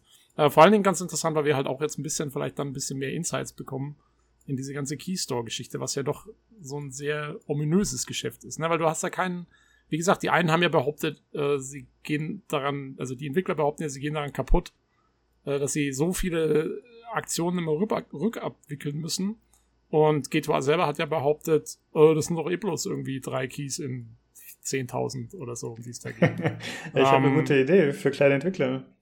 Überleg ja. mal, man heuert jemanden an, der Spielekeys klaut und kauft. und dann wendet man sich an D2A, um das Ganze erstattet zu bekommen. Da kann man richtig fett Kohle machen als kleiner Entwickler. Oh, okay. Shit, ey. Wir könnten mal, wir müssen mal so ein, so ein einfach nur so ein Asset-Flip-Spiel entwickeln und dann machen wir das. Ja. aber, aber da müssen wir richtig viele äh, kaufen, ne, direkt. Also, ja. Oder wir machen das einfach unnatürlich teuer. Geht natürlich auch. Das geht auch, ja. Eben, wir, brauchen ja. Wir brauchen ja keine echten Käufer. Das ja. ist ja das Gute daran. Wir brauchen ja keinen Markt bedienen. oh, das wird super. Ja, Neue vielleicht sollten wir diesen, vielleicht sollten wir diesen Podcast nicht ausstrahlen und dann können wir jetzt loslegen. genau, du cuttest das dann später raus. Sehr gut. Äh, ja, dann würde ich sagen, kommen wir zu den nächsten Themen, äh, die sich alle mal wieder um unseren Lieblingsentwickler Ubisoft drehen. Uh. Irgendwie jede Woche machen wir Werbung für die. Und diesmal sind es tatsächlich auch äh, durchweg positive Sachen, würde ich sagen. Es gab diverse Meldungen. Äh, und zwar zum einen ging es um äh, Uplay Plus. Das ist dieser monatliche Abo-Dienst, der für 15 Euro monatlich verfügbar sein soll. Da wurde jetzt eine Liste mit den Spielen veröffentlicht das Ganze werden wir nur verlinken. Ich denke nicht, dass wir jetzt da groß drüber sprechen müssen. Das ist halt eine nee, Liste. Es ist halt die Liste mit den Spielen und ähm, ich glaube, es sind ja, sie haben ja schon im Vorfeld gesagt, es sind eigentlich so, es ist eigentlich fast alles, was sie haben, glaube ich, ne? Ist da, genau, ist das, das ist so fast der ganze Katalog, ja. Ja, man kann sich, glaube ich, im Moment auch noch ähm, anmelden, dass man im September, glaube ich, also der Monat September ist für alle frei zugänglich, glaube ich, ne? Ja, ich also glaube auch, September, wenn man sich für wenn man sich für diesen Test anmeldet, dann geht es, glaube ich, ja. Aber da habe ich jetzt genau. nicht so groß nachgelesen. Ja. Ich habe das auch schon gemacht und ich musste, glaube ich, auch, also ich habe es schon während der E3 gemacht, dass sie es angekündigt hatten und ich glaube, ich habe da, weil ich habe keine Kreditkarte angegeben oder so im Ubi Store. Ich tippe die jedes Mal wieder ein, weil ich keinen Bock habe, die da zu lassen. Also das heißt, die haben eigentlich keine Kreditkarteninfos von mir und ich konnte das trotzdem machen, was bedeutet, du musst auch nicht dich so, weißt schon, so blöd anmelden und wieder abmelden, so. Mhm. Äh, sondern ich glaube, du kannst wirklich tatsächlich einfach nur draufklicken und dann hast du halt einfach mal für den September Zugriff auf alle Ubi-Spiele, was ich sehr cool finde, weil ich wollte äh, immer mal Far Cry 5 und sowas antesten. Das werde ich dann wahrscheinlich im September mal machen. Um, ähm, Division 2 würdest du wahrscheinlich auch mal testen dann, oder? Division 2, ja, wobei, ähm, da hatte ich ja eh schon die Beta gespielt. Das heißt, äh, da weiß ich jetzt zumindest ja, schon einigermaßen. Stimmt. Das werde ich mir früher oder später irgendwann mal holen, wenn es ein billiger ist. Ich würde um, gerne ähm, mal Far Cry 5, glaube ich, spielen. Ja, eben, ich auch. Äh, ja. Vor allen Dingen die DLCs, weil ich wissen will, also Far Cry 5 selber ist gar nicht mehr so teuer. Äh, was noch teuer ist, ist der Season Pass und ich will mal wissen, ob äh, das Vietnam und das Mars-Ding, ähm, ob die es wirklich wert sind oder ob man einfach sagen kann, ey komm, kannst du auch knicken. Mhm. Ähm, ja, also solche Sachen, das kann man dann mal ganz gut angehen. Also für mich, der eigentliche Service ist mir für meine Verhältnisse zu teuer. Da haben wir aber, glaube ich, in der E3-Folge auch schon mal drüber gesprochen. Ja, genau. Ähm, dass sich der so, hauptsächlich für Leute lohnt, die DLCs wollen und so. Jo. Oh, äh, und weil wir gerade von Abo-Services sprechen, um nochmal kurz von Ubisoft wegzukommen, weil ähm, das hatten wir eigentlich auch bei den Themenvorschlägen, haben es aber nicht mit reingenommen und ich finde es trotzdem ganz interessant. Ähm, die haben ja jetzt, und zwar Google Stadia hat ja jetzt auch so ein bisschen ihren Abo-Service äh, kurz angerissen, ne? Äh, kann ich das kurz einstreuen? Völlig unerwartet. Ja klar, mach das, ja. Ähm, und zwar, die haben jetzt gesagt, also es gibt ja, es wird ja diesen Google Stadia Pro äh, Service geben. Der orientiert sich so ein bisschen eher an den Konsolen. Also an äh, hier, was man so kennt von Xbox Live Gold und äh, wie heißt es von PlayStation Plus?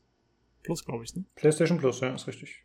Genau. Ähm, und Äh, ja, das soll, ich glaube, es kostet 10er im Monat und dann kriegst du, also du, du kriegst jetzt nicht Zugriff auf diese Spielliste von Stadia, aber du kriegst quasi ein Spiel umsonst. Das erste ist, glaube ich, dann Destiny 2 mit den ganzen Add-ons. Und dann sollst du pro Monat ein Spiel umsonst bekommen, wo du natürlich dann nicht weißt, was es jeden Monat ist oder ob es dir gefallen wird oder wie gut es ist oder was auch immer. Ähm, das ist das Pro-Angebot. Und wenn ich das, also wenn ich das alles richtig verstanden habe, ist es so am PC zum Beispiel, kannst du Stadia die Basisversion erstmal umsonst nutzen und musst halt nur die Spiele kaufen. Äh, wenn du keinen PC oder wenn du es nicht am PC nutzen willst, sondern am Fernseher, dann brauchst du halt diese Chromecast-Geschichte, die irgendwie 160 Euro kostet oder so in der Anschaffung und du brauchst diesen Controller. Und dann hast du Zugriff auf Stadia und kannst da das auch so nutzen. Kostenlos in der Basisvariante mit den Spielen, die du kaufst. Und wenn du dieses Pro-Abo dazu nimmst, dann kriegst du halt ein Spiel im Monat. Und was weiß ich, noch so ein paar andere Geschichten, die, glaube ich, gar nicht so wichtig sind. Das heißt, meiner Meinung nach, was mir vorher gar nicht so klar war, ist, Stadia orientiert sich wahnsinnig am, an den Konsolen, anstatt am, am irgendwie, was man so von Streamingdiensten von, von Filmen und sowas kennt. Ne? Also, das ist ja fast dann wie eine Konsole. Du kaufst erstmal eine Hardware, die relativ günstig ist mit 160 und musst dann auch noch die Spiele dazu kaufen für Vollpreis ähm, oder wenn sie halt älter sind, dann für billiger, eigentlich auch über den Konsolen. Oder Vollpreis. du machst halt eben. Also die neuen Spiele werden Vollpreis kosten, soweit ich das verstanden oh, habe. Ja. Okay. Die werden jetzt auf Stadia nicht billiger sein, als äh, wenn du es im Laden kaufst. Ähm, und der Hauptunterschied ist dann natürlich erstens, du streamst die Spiele, also die laufen nicht bei dir, sondern bei Google. Was heißt, du bist absolut abhängig von Stadia. Wobei man aber natürlich auch den, das Argument bringen kann, okay, wenn du bei Steam ein Spiel kaufst, bist du auch absolut abhängig von Steam. Auch wenn du das Spiel runterlädst. Und der große Unterschied technisch wird halt sein, wie gut das Streaming am Ende funktioniert. Ja. Und, und ich glaube, das ist das, was, ich glaube, das ist was, was viele Leute, inklusive mir auch für die meiste Zeit, nicht so ganz realisieren, ist eben, dass man es verstehen muss, wie eine Konsole, die eben online funktioniert. Und ich bin echt mal gespannt, ob das jetzt gerade beim Anlaufen am Anfang, wie das aufgeht. Ich bin echt gespannt, ob, ob das Leute annehmen, wer es annimmt. Ähm, das kann ich im Moment noch gar nicht einschätzen. Es gibt halt bei uns im Forum, auf, bei PC Games gibt's sehr viele Leute, die sagen, was soll ich mit dem Scheiß? Ähm, und auch, glaube ich, gar nicht wahrhaben wollen, dass es eventuell eine Zielgruppe geben könnte. Ähm, ich bin, ich bin mal gespannt. Also, ich glaube schon, dass es funktionieren kann, wenn es an die richtige Zielgruppe vermarktet wird und so. Ähm, und wenn es technisch funktioniert. Das da, ich glaube, damit hängt, also damit steht zum Fels, ist, mhm. ob das Streaming gut funktioniert oder nicht. Ähm, aber ja, also der Herbst wird spannend. Ja, ja, wir bei PC Games in der Community sind natürlich zum einen eher Core-Gamer, die schon wahrscheinlich die meisten guten Computer haben. Genau. Und zum anderen sind wir halt auch alte Säcke oft, glaube ich.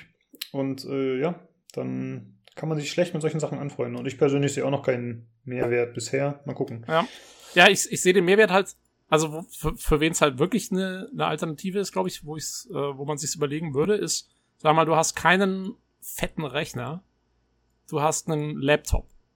Dann hast du ja eh schon einen PC. Das heißt, Stadia kostet dich erstmal gar nichts. Und du willst aber auf dem Laptop was zocken, aber er ist halt alt. Hast aber eine gute Internetverbindung. Ja, dann, dann kaufst du nur noch die Spiele bei, Sta bei Stadia. Und du brauchst ja. gar nichts sonst. Also, also da, für die Leute ist es halt schon irgendwie eine coole Sache. Und du hast natürlich noch den, den additional, den, den zusätzlichen Vorteil, mit dem ganzen Social Media Zeug und dass du es vielleicht dann in Zukunft auch mal auf anderen Plattformen nutzen können wirst und so weiter und so weiter. Also für die Leute ist es sicherlich interessant. Genau. Ja. Eine Sache noch wegen Destiny 2, das am Anfang äh, kostenlos mit erscheint. Das wird ja eh free to play, ne? Wollte ich noch darauf hinweisen. Also. Die ich mein, Grundversion, ne? Ja. Weil ich glaube, bei dem. Auch, oder?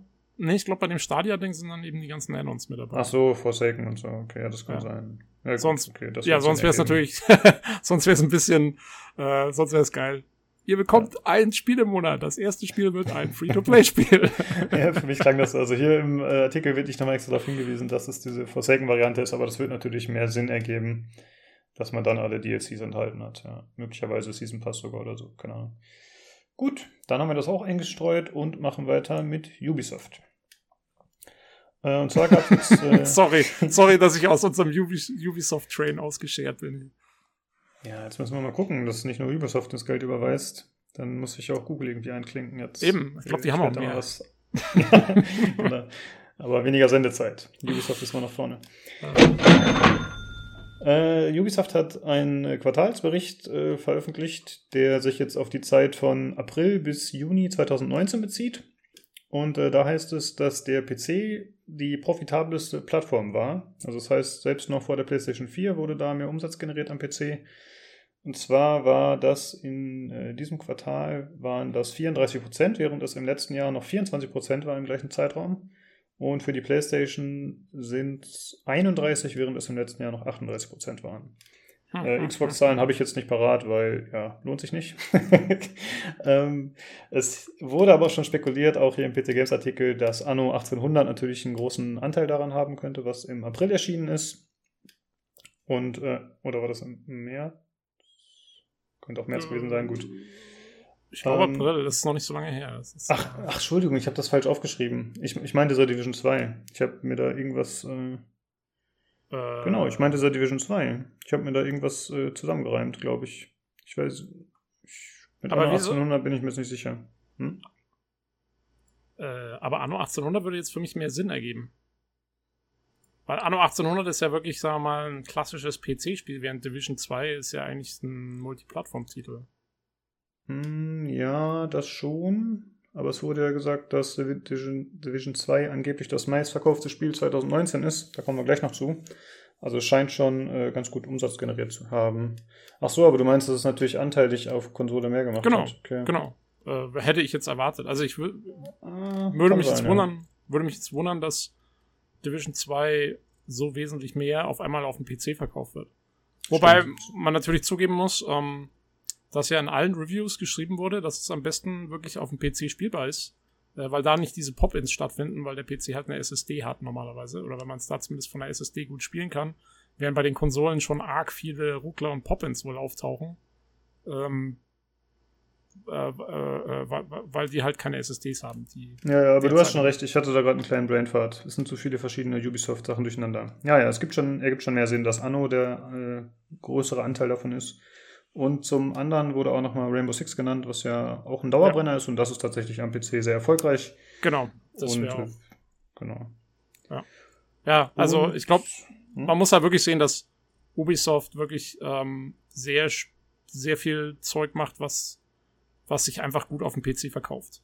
Ähm, also gerade mit Rainbow, glaube ich, machen die auch ein Heidengeld. Äh, wenn da, aber da kommen ja auch ständig irgendwelche Add-ons und Season Passes und Leute steigen neu ein, glaube ich, noch ziemlich viel und so. Ähm, ja. Und ja, also ich glaube nicht, dass man Ubisofts Zahlen so einfach umsetzen kann und sagen kann, die ganze Industrie bewegt sich dahin. Ich glaube, das liegt so ein bisschen an den Titeln, die die zurzeit pushen. Mhm, genau. Äh, dann geht es weiter mit äh, eben der besagten News, dass äh, The Division 2 das meistverkaufte Spiel 2019 sein soll. Angeblich, ja, also ist äh, nicht so ganz belegt, aber es gibt auch keine genauen Zahlen, also es wurde nicht gesagt, wie viele Einheiten verkauft worden sein sollen. Aber das Ganze beruht halt auf äh, Statistikanbietern, also da gibt es ja diverse Dienste, die erfassen, wie viele Retail-Sachen zum Beispiel verkauft werden. Und auch auf Ubisofts eigenen Berechnungen soll das Ganze basieren. Ja, ja. Äh, ja, ja, ja, ist halt schwierig zu sagen, ne, genau. Äh, aber es klingt auf jeden Fall nach einer guten Meldung. Es gab ja vorher schon Meldungen, dass das Spiel sehr gut verkauft hat. Und ist ja. ja gut. Es klingt auch ziemlich plausibel, weil was ist denn sonst bis jetzt dieses Jahr so alles erschienen? Anthem? ähm, Monster Hunter World kam das dieses Jahr oder was letztes nee, Jahr? Letztes Jahr noch, okay. ich. November oder so. Ja, da und bin ich jetzt an the spot. Also ich weiß nicht, was so rauskam, ehrlich gesagt, habe ich schon wieder also vergessen alles. Ich, ja, eben. Das sagt ja eigentlich im Prinzip schon alles aus. äh, Rage 2 war jetzt auch nicht so der Hit, wie sie es sicherlich gerne gewünscht hätten. Ähm, ja, ansonsten fällt mir jetzt auch kein großer Titel mehr ein, der schon rauskam. Insofern ist das zwar eine schöne Meldung für Ubisoft und von Ubisoft, ähm, dass ihr Spiel das meistverkaufte Spiel bis jetzt diesen Jahres ist, aber ne, also ja. Äh, wenn ich das sage, ich bin der, der, der schnellste 100-Meter-Läufer gewesen, ähm, wo ich nur zu zweit unterwegs war mit meinem Kollegen aus dem Labor, dann ähm, sagt das jetzt, ist es zwar auch gut, aber ja, gut, ja, sagt ja. jetzt auch nicht so viel aus.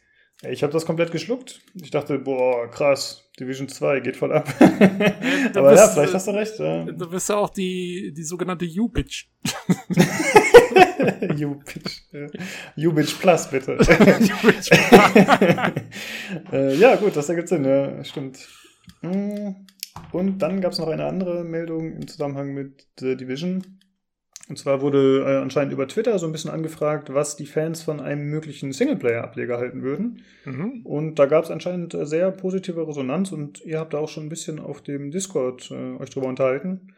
Und äh, du warst auch recht angetan von der Idee, ne? Ich wäre sofort dabei. Ich finde, ähm, ich hab's ja, also wir haben uns ja über The Division schon ein paar Mal unterhalten und jedes Mal sage ich immer, ich finde das Setting eigentlich sehr cool. Und würde mich total freuen, wenn sie mal ein Spiel machen würden, was eine ordentliche Story hat. Und das geht halt am besten ohne diese ganze Koop-Geschichte, weil die Koop-Geschichte halt immer irgendwie, gerade wenn es so Open-World-Koop ist, äh, halt voraussetzt, dass du eben nicht die Leute in jetzt irgendwelchen riesigen Story-Eskapaden oder sowas festsetzt. Und, ähm, und deswegen kann ich zwar nachvollziehen, dass sie in ihren Koop-Dingern keine tollen Stories jetzt erzählen, aber so ein richtig schönes Singleplayer The Division wäre schon mal, fände ich richtig cool, wäre ich sofort dabei. Also, ich meine, man muss natürlich sagen, es ist immer noch Ubisoft, also jetzt die absolute Hammer-Story würde ich jetzt auch nicht unbedingt erwarten.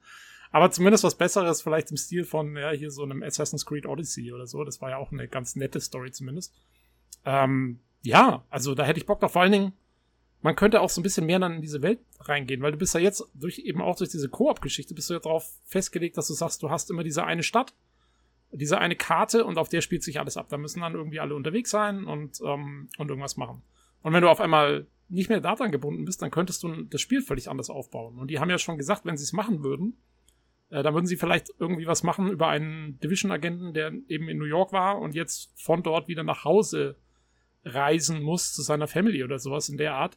Und das würde dann für mich bedeuten, dass du sagst, okay, dann hast du halt auf einmal Level, die sich über die ganze USA verteilen oder so. Hm. Also das ja. sagst, einer macht eine Reise von New York nach LA oder, oder San Francisco oder was und, und kommt da halt eben vielleicht dann auch mal in Washington vorbei, aber vielleicht eben auch in irgendwelchen ländlichen Gebieten, äh, Chicago, was weiß ich. Also du könntest da irgendwie alles Mögliche abhaken und zeigen, was eben diese, diese, diese Epidemie angerichtet hat über das ganze Land hinweg. Und das fände ich schon mal, das wäre cool, hätte ich, also wäre interessant. Ja, das stimmt. Also würdest du dir eher eine lineare Spielerfahrung wünschen im Vergleich zu Open World, nehme ich mal an, weil wenn jetzt. Ja, ja, ja. oder, oder so vielleicht so ein bisschen was, wie, wie man es so kennt aus Deus Ex oder so, weißt du, wo du, du hast so verschiedene Hubs, durch die du so durchreist und in jedem passiert irgendwas und du hast schon so ein bisschen Erkundungsfreiraum. Ähm, aber dann irgendwann geht's weiter und du kommst halt zum nächsten Ding. Mhm. Oder so wie ja. bei, ähm, hat doch der Olli jetzt erzählt, hier äh, Metro Exodus zum Beispiel. Ja, wo du so, so diese, schon diese Welthäppchen hast, aber dann halt irgendwann geht's weiter. Also sowas finde ich eigentlich mal ganz cool. Also, mhm. Okay. Ich könnte mir eigentlich gut sowas wie State of Decay vorstellen, wobei das dann vielleicht nicht dazu passen würde, dass das die Vorgeschichte wäre, das weiß ich jetzt nicht so genau, aber ja, eben so eine doch eher reduziertere Welt, aber dafür eben mit irgendwelchen Survival-Elementen, Oh. Aber wohlgemerkt coolen Elementen, also nicht dieses Dumme, was man heutzutage drauf kennt, was so draufgeflanscht ist, sondern wirklich schon äh, ein bisschen ausgebaut und ein bisschen realistisch getrimmt und eben auch mit dem Ausnutzen und dem Optimieren dieser Umwelt, die so cool geboten wird. Das wäre mhm. ziemlich nice. Ja. ja. also ich muss sagen, bei Survival-Elementen bin ich immer nicht so der, der Fan. Ähm, die haben mir bis jetzt noch in keinem einzigen Spiel so richtig gefallen. Ähm, aber ja, also Möglichkeiten gäbe es auf jeden Fall. Und äh, wie gesagt, äh, ich finde, also das Setting ist auf jeden Fall, ich finde diese, diese ganze Art und Weise, wie das beschrieben ist mit dieser Epidemie und so, und äh, wir haben es das letzte Mal auch schon gesagt, wie sie eben diese, wie du auch gerade gesagt hast, wie sie diese Welten aufbauen, ähm, ist schon immer cool. Also das wäre schon eine Sache. Wir hatten im Discord noch eine ganz interessante Diskussion darüber, wie dann die Spielmechanik aussehen müsste. Weil es ist ja jetzt wirklich so ein Looter-Shooter-Ding, ne? Also, äh, wo Shooter. alles ja. Genau, wo alles äh, Stat-basiert ist und so. Und dann wäre natürlich die Frage, wäre das dann, würde man sich das bei einem Singleplayer-Spiel auch so vorstellen oder würde man vielleicht ein anderes System verwenden, was eher weniger Stat-basiert ist, weil dadurch kannst du dann natürlich diese, diese Bullet-Sponge-Geschichte etwas mehr vermeiden, äh, was du, was in einem Singleplayer-Spiel vielleicht ganz gut wäre, ne? Also wenn du, weil im Koop bringt, macht es natürlich Sinn, dass mehrere auf einen Gegner zum Beispiel draufschießen und der nicht sofort zu Boden geht, aber im Singleplayer willst du halt da hast du andere, den anderen Ansatz, dass du sagst, du willst, äh, äh, du willst, dass sich das einfach nur gut anfühlt für den einen Spieler, der es gerade spielt. Ja. Und insofern müsste man sich überlegen, ob man, wie man das dann macht, ob man das, das Loot-System eventuell vielleicht ein bisschen anders macht, vielleicht ein bisschen weniger ähm, Waffen, die aber dafür sich mehr unterscheiden und, und, äh, und solche Geschichten. Also da gäbe es dann Potenzial, dass sich das Spiel selber vielleicht ein bisschen ändert dadurch. Ja, wenn man jetzt natürlich diesen Random Loot entfernen würde, dann fällt natürlich auch ein großer Reiz des Spiels weg. Ne? Also wenn dieses ganze Crafting dann auf einmal raus ist oder zumindest dieses Waffen mit äh, irgendwelchen Werten craften und optimieren und neue finden, wenn das alles wegfällt, dann ist natürlich auch ein großer Teil der Spirale weg des Gameplays, wie man es aus dem eigentlichen Hauptspiel bisher kennt. Ja, ja da aber muss ich man finde. echt schauen dann. Da muss man, finde ich, dann irgendwo anders noch ansetzen. Ja, aber ich finde, dieser Gameplay-Loop, ja, für einen Singleplayer brauchst du den nicht so wie für, für das Go. Also, meiner Meinung nach könnte es auch ein ziemlich anderes Spiel sein in, in einer Art und Weise. Also schon vom Shooter-Gameplay und so genau gleich. Aber vom ganzen Aufbau her müsste es schon ein anderes Spiel sein als ein, als ein Koop-Division. Äh, was aber halt eben dieses Setting benutzt. Also ich würde es dann auch, ich würde es auf keinen Fall Division 3 nennen, sondern ich würde es nennen Division bla bla bla Stories oder irgendwas halt, ne? Ähm, oder a Division Story, wie man immer so schön, äh, wie die Publisher immer so schön äh, das machen. Dass man auch wirklich weiß, das ist jetzt was anderes.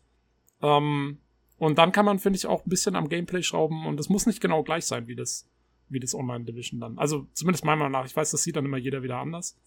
Ähm, aber ich wäre da dann ziemlich offen dafür, dass es auch eine recht andere Spielmechanik dann vielleicht verwendet. Ja, sehe ich auch so. Ja, ich, also ich bin ja so ein Casual-Spieler in The Division 2 und ich muss sagen, diese Loot-Mechanik, die finde ich da jetzt, also diese Spirale zieht bei mir nicht so richtig. Das hat bei anderen Spielen besser funktioniert. Aber Diablo 2 ist jetzt ein prominentes Beispiel, aber auch bei einigen anderen Spielen. Da bin ich äh, in dem Titel nicht so gehuckt, muss ich sagen. Ja.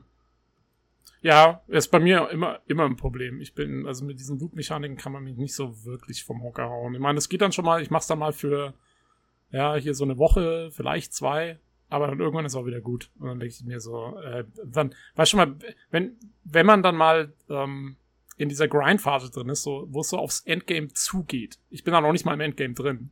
Ähm, aber ich hab dann, krieg dann so auf einmal mit, wie viel Zeit ich wahrscheinlich reinstecken müsste, um wirklich oben anzukommen. Und dann denke ich mir so, das schaffe ich eh, werde ich nie schaffen, weil ich einfach die Zeit nicht habe und auch keinen Bock habe, die zu investieren. Und dann denke ich mir so, komm, ich mache jetzt noch die Story fertig und dann, und dann lasse ich es bleiben, weil das bringt's ja dann überhaupt nicht mehr. Ähm, Ja. und das, deswegen, ja, das hat bei mir auch noch nicht so richtig gezündet, diese Loot-Spiral-Geschichte. Jo, mal schauen, ob wirklich was draus wird oder ob es nur eine Spinnerei war. Aber wie gesagt, die Fans zumindest haben Bock drauf und ich könnte es mir auch vorstellen. Jo, also ich wäre auch äh, sehr stark interessiert an sowas. Ja. Und vor allen Dingen, also es ist halt Ubisoft, weißt du schon. genau. Der beste Entwickler, ja. Der Äh, beste französische Entwickler. Der beste Wen gibt's noch? Äh, Foucu Entertainment. Fo wie die ja. Focus und äh, hier ist Spider. Sind die, haben die, ein, ist das ein eigener Publisher? Nee, ne? Das ist nur ein Entwickler. Ich weiß aber nicht für wen. Kann die sein. machen diese Mittlerweile gibt es einen besseren äh, Motion Twin.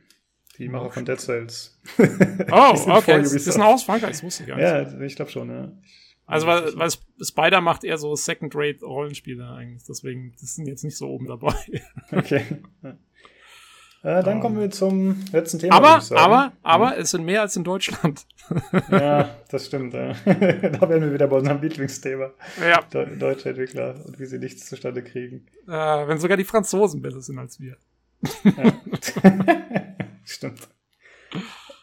Ja, äh, neben der The Witcher-Serie gibt es auch noch eine andere Serie, die jetzt äh, erst angekündigt wurde vor ein paar Tagen. Und zwar eine Serie, die im Warhammer 40k-Universum spielen soll, namens Eisenhorn.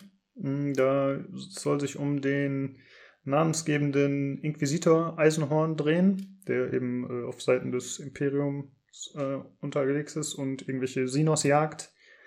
Und äh, das Ganze soll eine Realserie werden, also jetzt nicht irgendwie äh, Comic oder, äh, oder 3D oder sowas. Ich meine, natürlich, wie heutzutage üblich, werden natürlich solche Elemente vorkommen, aber es sollen eben echte Schauspieler dabei sein.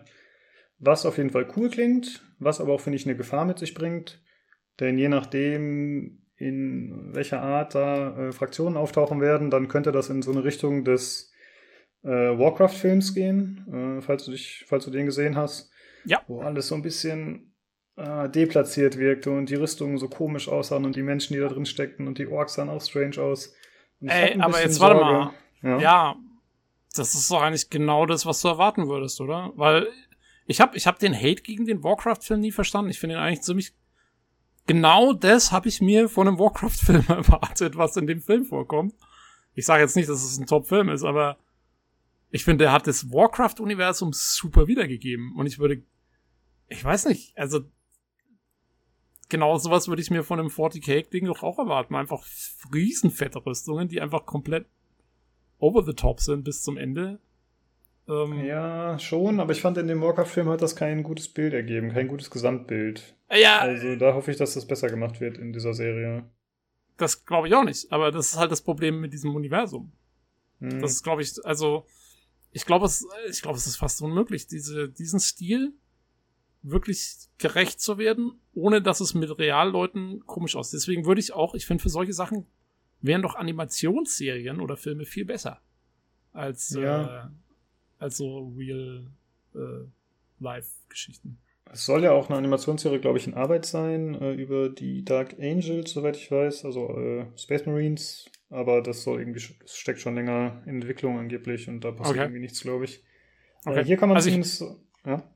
So, so, ich wollte nur sagen, ich meine jetzt Animationsserien nicht im Sinne von Anime oder sowas, sondern 3D-Animationsserien. Mhm, äh, ja, klar. Clone Wars mäßig vielleicht mhm. oder so. Ja, das wäre ein ziemlich guter Final Stil, Fantasy. Ja. Ähm, ja. Es muss noch gesagt werden, dass äh, diese Inquisition, das sind nicht zwangsläufig Space Marines. Das heißt, sie müssen nicht alle diese extrem überbordend fetten Rüstungen tragen und drei Meter groß sein. Aber natürlich haben die trotzdem ihren gewissen Stil. Aber ich hoffe, dass man das besser mit Props umsetzen kann, die äh, eben nicht alle Computer generiert sind. Also wahrscheinlich mhm. wird schon viel so gemacht werden, aber mal gucken. Das ist äh, halt auch eine Budgetfrage, ne? Ja, klar. Auf jeden also. Fall finde ich es gut, dass man eine Serie in dem Universum jetzt wieder angekündigt wurde, denn äh, das ist so einfach so eine krasse Lore, die da geboten wird und so viel Background. Ich meine, das ist natürlich auch eine große Gefahr, dass da einfach viele Fans nicht richtig befriedigt werden, weil ja, die stecken da auch meistens ziemlich drin und äh, haben da richtig Bock drauf und sind auch sehr informiert. Äh, deswegen ja. ist es halt schwierig zu sagen, ob das Ganze entsprechend umgesetzt werden wird. Aber weißt du, das Problem ist halt, was ich auch sehe, ist, ähm, auf der einen Seite hast du, genau wie du sagst, das Problem, die Fans nicht zu befriedigen. Auf der anderen Seite hast du das Problem, dass gerade wenn du dann eben die Fans befriedigst mit ihrer ganzen Lore, dass dann Neueinsteiger keine Chance haben für das Ding. Dann hast du aber deine Zielgruppe schon wirklich ordentlich auf die Leute eingestimmt. Also wie weil, beim World of Warcraft Film.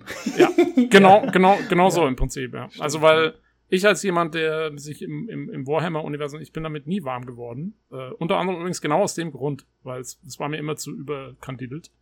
Ähm, und ich habe da jetzt also weil ich glaube nämlich, dass es genauso wird, wie du sagst. Ich glaube, dass die sehr abnörden werden und da sehr viel voraussetzen werden an, an Lore und so.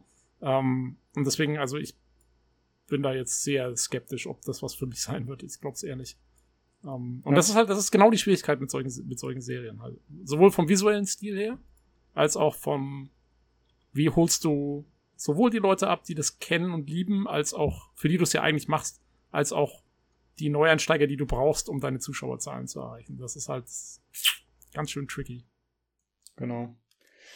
Ja, und äh, das, also dieses Universum ist ja extrem reichhaltig. Also mir fällt eigentlich erstmal auf Anhieb nichts ein, was dem nahe kommt, weil es einfach sich ja schon seit 30 Jahren oder so entwickelt hat. Das gibt es ja schon ewig.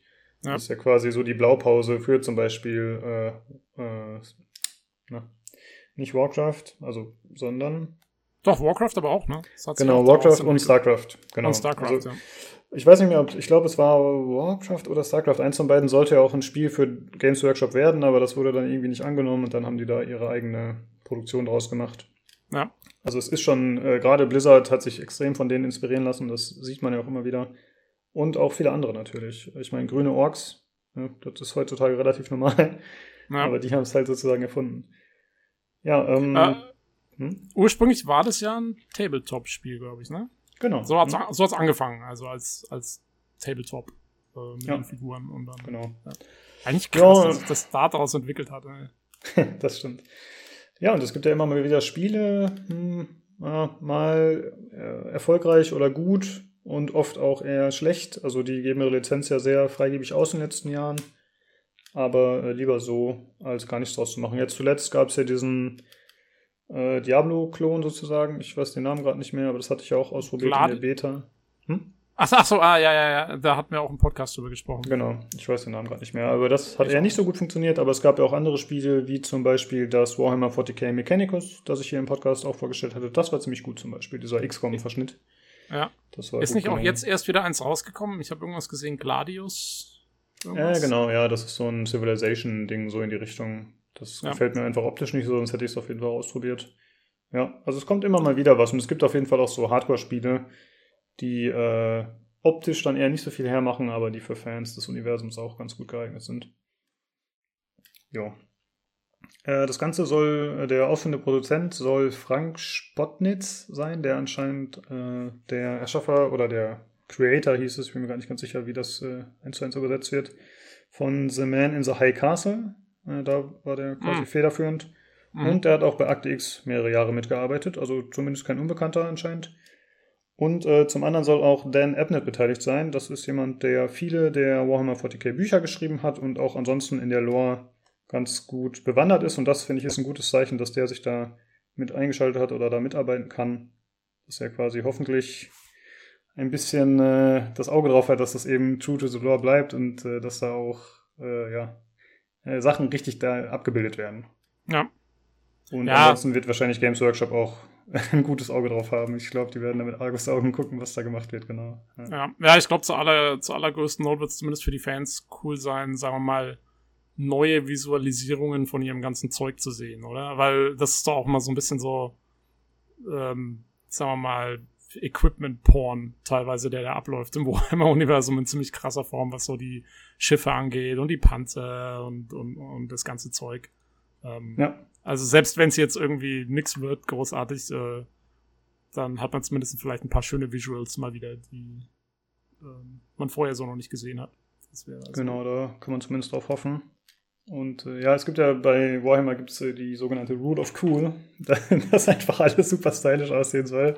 Ja. Das ist äh, quasi die erste Regel. Ich finde es Heutzutage finde ich es teilweise echt ein bisschen bescheuert, aber als ich damals angefangen habe, mich dafür zu interessieren, als 15-Jähriger oder so, fand ich es alles super cool. Ja, Typen ja. in fetten Rüstungen und sie haben Schwerter, die Ketten haben. und ach, sie sind alle super cool und badass. Und ach, das war damals einfach das Geilste. Heutzutage denke ich mir so, boah, jetzt ist da wieder ein neues Model rausgekommen und der ist einfach ein laufender Panzer und sieht komplett bescheuert aus. Ja, ja, wie aber, gesagt, also okay. ich kam da auch, ich kam da halt nie rein, aber ich muss, ich muss sagen, selbst als jemand, der nicht drin ist, äh, finde ich es cool, dass es es muss halt ein Franchise zumindest irgendwo geben, was sich einfach dieses Ding auf die Fahnen schreibt. Ja, was einfach sagt, scheiß drauf, wir machen das einfach. Äh, Rule of Cool ist unser Motto. Und das finde ich voll okay. Also ich, ich mag zwar für mich selber auch lieber, wenn eben ähm, ein Franchise eher, also wenn es eher ein bisschen auf dem Boden der Tatsachen bleibt, sage ich mal, wie jetzt zum Beispiel The Expanse oder so. Ähm, aber dass es eins gibt und dass sie das dann auch durchziehen, das finde ich, das kann ich respektieren. Ich, was ich nicht mag, ist, wenn ein Franchise, was eigentlich sozusagen den Anspruch hat, irgendwie seine Sachen gut zu durchdenken und alles möglichst realistisch zu machen, wenn das auf einmal anfängt, die Rule of Cool zu applizieren überall, dann danke ich die Krise. Das ist mir zum Beispiel eben mit Mass Effect auch passiert. Die haben das teilweise mhm. auch ein bisschen angefangen und das fand ich dann sehr, sehr uncool. Aber wenn die von Anfang an gesagt haben, hier, das ist unser Ding, das ziehen wir durch, ja, wieso nicht? Ich meine, die muss es auch geben. Ähm, ja, stimmt. Ich glaube, es wurde noch nicht bekannt gegeben, wann oder über welches, äh, ja, über welchen Verteiler diese Serie erscheinen wird. Ich glaube, da wurde noch nichts gesagt, habe ich zumindest nicht gesehen. Okay. Mal gucken. Aber wahrscheinlich irgendein Streaming-Service. Würde ich von ausgehen, ja. ja. Ja, das Universum ist ja eigentlich äh, ziemlich, ja, nicht nur ziemlich, extrem brutal und äh, eigentlich müsste sehr an Erwachsene gerichtet sein. Ich hoffe, dass es auch dementsprechend umgesetzt wird. Äh, ja, gehe ich aber von aus. Ich dass man da auch. eine entsprechende Freigabe dann nur vergeben wird für das ist ja, das ist ja heutzutage auch, gehört jetzt schon fast zum guten Ton. Ja, das dass man ja. da, dass man da nicht irgendwie äh, zu soft ausfällt. Das haben sie übrigens auch beim Witcher wieder gesagt, dass die äh, wird eine Serie für Erwachsene mit viel Gewalt und Sex. Sehr gut. Yeah. Ja, sehr gut. so muss es sein. Ja. Sehr gut. Der Ja, PCGC-Podcast approves. ja. ja, ist halt immer Quatsch, wenn man dann äh, irgendwie so eine ab 16 Freigabe erzwingen will oder möglicherweise sogar ab 12 und dann alles dementsprechend anpasst. Das ist halt für echte Fans dann nicht ein Schlag, ja doch, vielleicht schon ein Schlag ins Gesicht, je nachdem, wie sehr man dahinter steckt. Aber Ja. Das macht Ja. einfach keinen Spaß dann. Also wenn man diese Vorlage hat und dann wird das so wischiwaschi umgesetzt, das ist schade einfach. Ja, ja. ja ich fand es auch bei dem Witcher ein bisschen komisch. Irgendjemand hat geschrieben, oh, das klingt ja so, als würden sie jetzt versuchen, auf den Game of Thrones Zug aufzuspringen. Aber da muss ich sagen, äh, nee, nee, das passt schon zum Witcher selber auch. Halt. Ja. ähm, insofern, ja, nee, finde ich auch mal gut, wenn sie da eben sich nicht irgendwie versuchen, noch die äh, äh, PG 13 oder äh, irgendwas Jüngeres noch irgendwie mitzunehmen. Das äh, muss dann nicht sein. Genau, sehe ich auch so. Äh, vielleicht noch mal einmal kurz im Zusammenhang mit Warhammer. Ich äh, wollte noch mal für Warhammer 40k ein, zwei YouTube-Channel empfehlen. Ich habe auch einen schon mal erwähnt, aber ich mache es jetzt einfach noch mal. Und zwar sind das äh, zwei Channel, die sich mit der Lore beschäftigen. Also die äh, einfach quasi so Zusammenfassungen geben. Da wäre zum einen zu nennen äh, Luton mh, 09, also schreibt sich Luetin 09, verlinken wir auch. Der gibt äh, ganz coole Zusammenfassungen über einzelne Schlachten, über verschiedene Rassen und einfach äh, eher so, ich sag mal, komprimierte Sachen über bestimmte Themen, die dann so maximal eine Stunde gehen, aber manche gehen nur 20 Minuten oder so. Das ist eigentlich ziemlich cool. Äh, und dann gibt es noch einen Channel, der nennt sich Arch Warhammer. Von dem äh, höre ich mir aktuell an die Horus Heresy Umsetzung oder beziehungsweise die Zusammenfassung der Bücher. Also es gibt eine Buchreihe, die ich mir auf Amazon schon mal angeschaut habe, aber die ist ziemlich teuer mittlerweile, weil die anscheinend äh, ja, nicht mehr so gut verfügbar ist. Und da gibt es auch massig Bücher, also da gibt es irgendwie über 30 Bücher oder so. Und äh, der fasst die dann eben zusammen in YouTube-Videos und äh, ja, das ist ganz nett, wenn man halt eine komprimierte Form davon haben will. Und dann wollte ich noch empfehlen für. Macht er das, macht er das dann eher so, äh, sag mal, narrativ, wie so ein Hörbuch, oder macht er das wirklich eher so Wikipedia-Style? Hm, also der macht keine Stimmen nach, wenn du das meinst. Aber, Nee, aber also, sag mal, äh, erzählt er es eher in irgendwie so einer spannenden Version oder ist es eher so Fakten? Also hier und dann ist das passiert und dann ist das passiert. Das ist eine gute Frage. Ich würde sagen, es sind eher Fakten. Also ich meine, was würde denn für dich die Okay. spannende Version ausmachen, dass er das ausschmückt? Oder, Ja, oder- irgendwie so ein bisschen, genau. Also er muss ja keine Stimmen Mhm. nachmachen, aber halt, äh, wie man das halt so bei Hörbüchern kennt, irgendwie, das, das, das, äh, so, es gibt ja auch so abridged äh, Versionen, äh, wo dann Sachen rausgelassen werden oder so, ähm, aber wo halt trotzdem quasi dieser Spannungsbogen aufge- aufgebaut wird, wo es dann irgendwie heißt, ja, dann, was weiß ich, ich kenne mich jetzt, wie gesagt, mit Warhammer nicht aus, aber dann, dann kommt der mit seiner Armee irgendwie an und dann in at the crisp of dawn they clashed, Ah, bla bla bla, okay, halt so in dem Stil, oder ist es eher so, ja, und dann hat die Schlacht von sowieso stattgefunden und dann ging es auch weiter.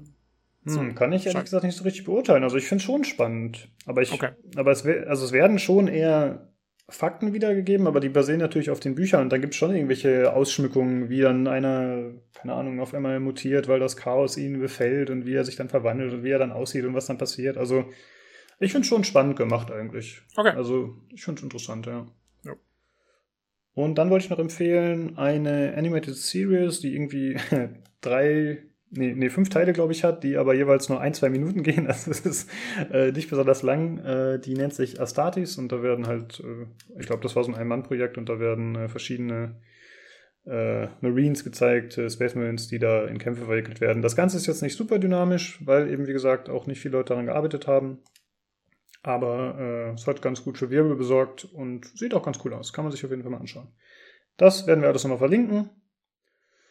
Und äh, das war es erstmal zu der Serie, würde ich sagen.